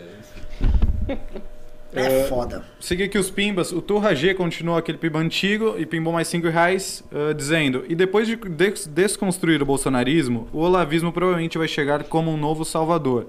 E o ciclo continua. Gado é sempre gado. Não acho. O, o olavismo não tem estamina para atingir as milhões de pessoas que o discurso do Bolsonaro atinge. É uma coisa que sempre vai ser mais restrita. Claro, você tem aquela influência que ela é piramidal, né? Você parte dali, chega à ponta, e o sujeito da ponta nem sabe que foi influenciado pelo topo. Mas o discurso, né, aquela coesão de discurso, chegar até a base de milhões, de dezenas de milhões, isso. É, é aquela coisa, Ricardo. Acho que o exemplo mais claro do que você tá falando. Quando um militante bolsonarista retardado, um tiozão, deu um soco num rapaz do MBL no Rio de Janeiro e chamou ele de uma tesoura, ele provavelmente ouviu falar isso por um influenciador Isso, bolsonarista que viu isso. num vídeo do Brasil Paralelo Que viu em que um foi outro, influenciado né, que pelo foi- Olavo de Carvalho. cara. É exatamente isso. Aquela porrada tinha o dedo do Olavo. Não. Ah, vou seguir aqui então. Ah, o Luiz Gustavo pimbou 5 reais ah, e disse: O MBL poderia apoiar o novo nas próximas eleições. O novo é o único que salva. Querem comentar? Vamos apoiar, é legal pra caralho o novo, meu irmão, mas o novo tá lá com nove deputados. É, e outra, eleição presidencial, desculpe, o João Moedo, pelo menos por enquanto, não vai pra lugar nenhum. Sim. Mas não tem. Tá, próximo pimba ah, e último do- da noite foi o Rodrigo Araújo pimbando 5 reais ah, e dizendo: Pimba simbólico só para o espírito Gearhead ah, que habita no Renan. E mais, pensando nisso, o MBL Automotivo está lançado. Pode caçar no YouTube que tem até intro. Ele, ô louco, eu vou ver isso aí. Ó, louco. Gearhead é tipo, mano, headbanger pra metal, é a turma É. do automobilismo, carros, é o seguinte. Mas eu quero ver a abertura. Eu quero ver Teve também. mais pimba manda aqui, o link. Mas só, só, só colocando aqui que é o seguinte: pouquíssimas pessoas. É que eu não gosto muito da Fórmula 1 recente. Pouquíssimas pessoas conhecem mais de Fórmula 1 do que eu no Brasil. E eu não Pô, tô dá pra perceber, você sabe tudo. de Pouquíssimas, pouquíssimas. Sabe tudo. né? A gente tem que promover o encontro com o Nelson Piquet, hein? Ah, meu Eu, irmão. eu estou tentando promover o encontro entre Renan Santos e Nelson Piquet. Seria. Tô tentando, Seria- tô tentando. seria maravilhoso. Vou, vou conseguir. Tá, último pimba aqui agora, definitivamente. Ah, vocês não acham que o ministro Tarcísio seria um, um- um excelente candidato à presidência? Ninguém conhece ele. E não só isso, pra você ser um candidato a presidente, você tem que ser político, cara. A gente vai ficar tendo aventura com gente que não tem perfil político até quando? Dilma Rousseff, É, né? o, o, Bolsonaro, tem que ser um cara dá. político. E o, o cara é um técnico. Técnico, funções técnicas. Político. Gente, existe a, a função social do político. Você pode ter político ruim ou político mal. Agora, o cara não é político. Tipo o Meirelles fazendo propaganda dele. Chama o Meirelles.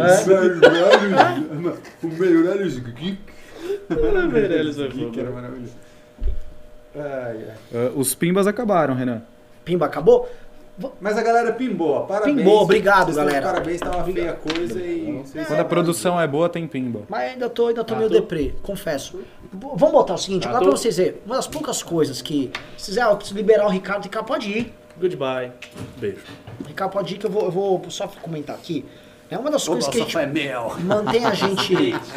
Uma das poucas coisas que mantém a gente animado é o que eu vou mostrar pra vocês agora. O Couto, Além do Alessandro Mona? Couto, não, vai, vai botando no ar que eu vou falando, dá pra manter meu áudio? Isso aqui que vocês estão vendo agora na tela são atos que rolaram ontem do Movimento Brasil Livre ao redor de todo o Brasil em mais de 30 cidades. Núcleos do MBL indo pressionar na frente da Justiça Federal pela lava-toga. Assim, porque a galera fica ah, eu odeio MBL, não sei o quê. Tá aqui, são coordenadores, são núcleos que se não estão defendendo a lavatória, como vocês estão vendo nessas imagens, estão pressionando a Câmara Municipal, a Assembleia Legislativa, passando performance bond, impedindo agendas ruins de andarem, impedindo aumento de gasto público. Isso é molecada. Ato pela lava-toga em todo o Brasil, assim, foram 30 cidades. Né? A galera se matando ali. Então é é uma coisa assim, a gente tá fazendo a nossa parte, mas o que a gente percebe por vezes é que é uma luta inglória. É uma luta inglória, é uma luta ingrata. E nem na época do impeachment, quando a gente passou, quem assistiu o filme sabe disso, eu fiquei tão na bad. No impeachment eu sabia, porra, a gente vai vencer, vai. Hoje eu já não sei se vai vencer. Porque as pessoas que teoricamente estão do nosso lado, elas querem acreditar nas mesmas ilusões, nas mesmas mentiras que os nossos adversários à época acreditaram que era o PT. Então, assim, pra vocês do molecado do MBL que saiu, foi fazer esse ato, cara, vocês são foda. Vocês são foda. Vocês são resistência. É ou não é, Pedro? Uhum. Sim, e, e, e o que de- me deixa mais, assim, triste e desanimado é a atitude do próprio ministro Moro. E do Tarcísio também. O Tarcísio é outro também. É outro também. Convidamos pro nosso congresso Tarcísio. Ele falou que não pode ir na boca do Alan dos Santos. Sim. Que é um, do- um dos seres mais desprezíveis Mas o do, o do que Moro existem. foi pior, porque assim, o, o Bolsonaro tá cagando com o legado dele. A gente tá lá lutando contra. e, Enfim, não, parece que não tem valor. Não, não tem. Não tem. Até porque é o seguinte, o Moro, né? Todo mundo achava né, um herói e tal. Tá vendo o seguinte: o, o COAF, a Polícia Federal, a Receita serem estuprados debaixo do nariz dele, vendo um PGR petista, lulista, crítico Lava Jato sendo nomeado debaixo do nariz dele, e ele Pô, fica igual na- uma. assim, uma- No lugar do Daniel, que era, bro- que era brother dele. Sim. né? sim, e fica lá se arrastando igual um verme do lado do Bolsonaro. Eu não, eu não consigo Eu não entender consigo também. entender eu, eu falo com, com um monte de gente, essas pessoas me juram que ele está fazendo isso em nome de uma coisa maior. Quero acreditar nisso, que existe sim uma coisa maior que ele esteja fazendo, que ele queira fazer dentro do ministério, que justifique essa, isso que está acontecendo, porque eu não consigo ver. Uhum. É, é isso, galera. Enfim, é, vamos encerrar. Muito obrigado por todo mundo que pimbou. Aqui a gente fica fazendo esses desabafos, porque é, é chateante mesmo. É chateante. A gente vai fazer, vai continuar fazendo essa parte. Só que é o seguinte, cada vez mais a gente enxerga que tudo que a direita queria ter, tudo que o lado verde e amarelo, todo mundo que votava contra o PT nos últimos anos, a gente queria ter um PT pra chamar de meu. Destrua a lava. Destrua! Ah, não vamos falar do ar, Um vamos de fingir lá, lá, lá, lá, né? Não tinha político de estimação, mas todo mundo só queria mamar num político. Era isso. Ah, Só erraram, só não deu o PSDB ia lá dava um político ruim pra mamar. Hoje, ó, tá aí, vocês têm, vão lá, destrói a Lava Jato lá com eles, ó. Mua, tá tudo muito bom, tá tudo muito bem. O Trump gosta da gente. E é, e é o MBL que quer o poder, né? Isso, Que é, isso que é a coisa mais louca. O MBL pega. Cara, se a gente quisesse poder, a coisa mais fácil era estar surfando na onda do mito. Tem É. tanta gente, é só surfar. É isso aí, galera. Obrigado. Ah, Quem no- nos mantém de pé não são vocês, a galera que ajuda. E, obviamente, o nosso sempre herói, o nosso sempre. Nosso sempre. Nosso eterno presidente. Ô, corta pra mim, porra! Como é que eu vou mostrar o Ah, é sou eu que tô aqui. tipo, É, eu tô indo mostrar o Mônaco aqui e o cara não mostra. Tava respondendo comentário. É isso. Ah, você tava brigando. tá mano. brincando, é, é. É ficar brigando com os Mua, telespectadores. Obrigado, galera. Valeu, Pedrogas. Valeu, boa noite.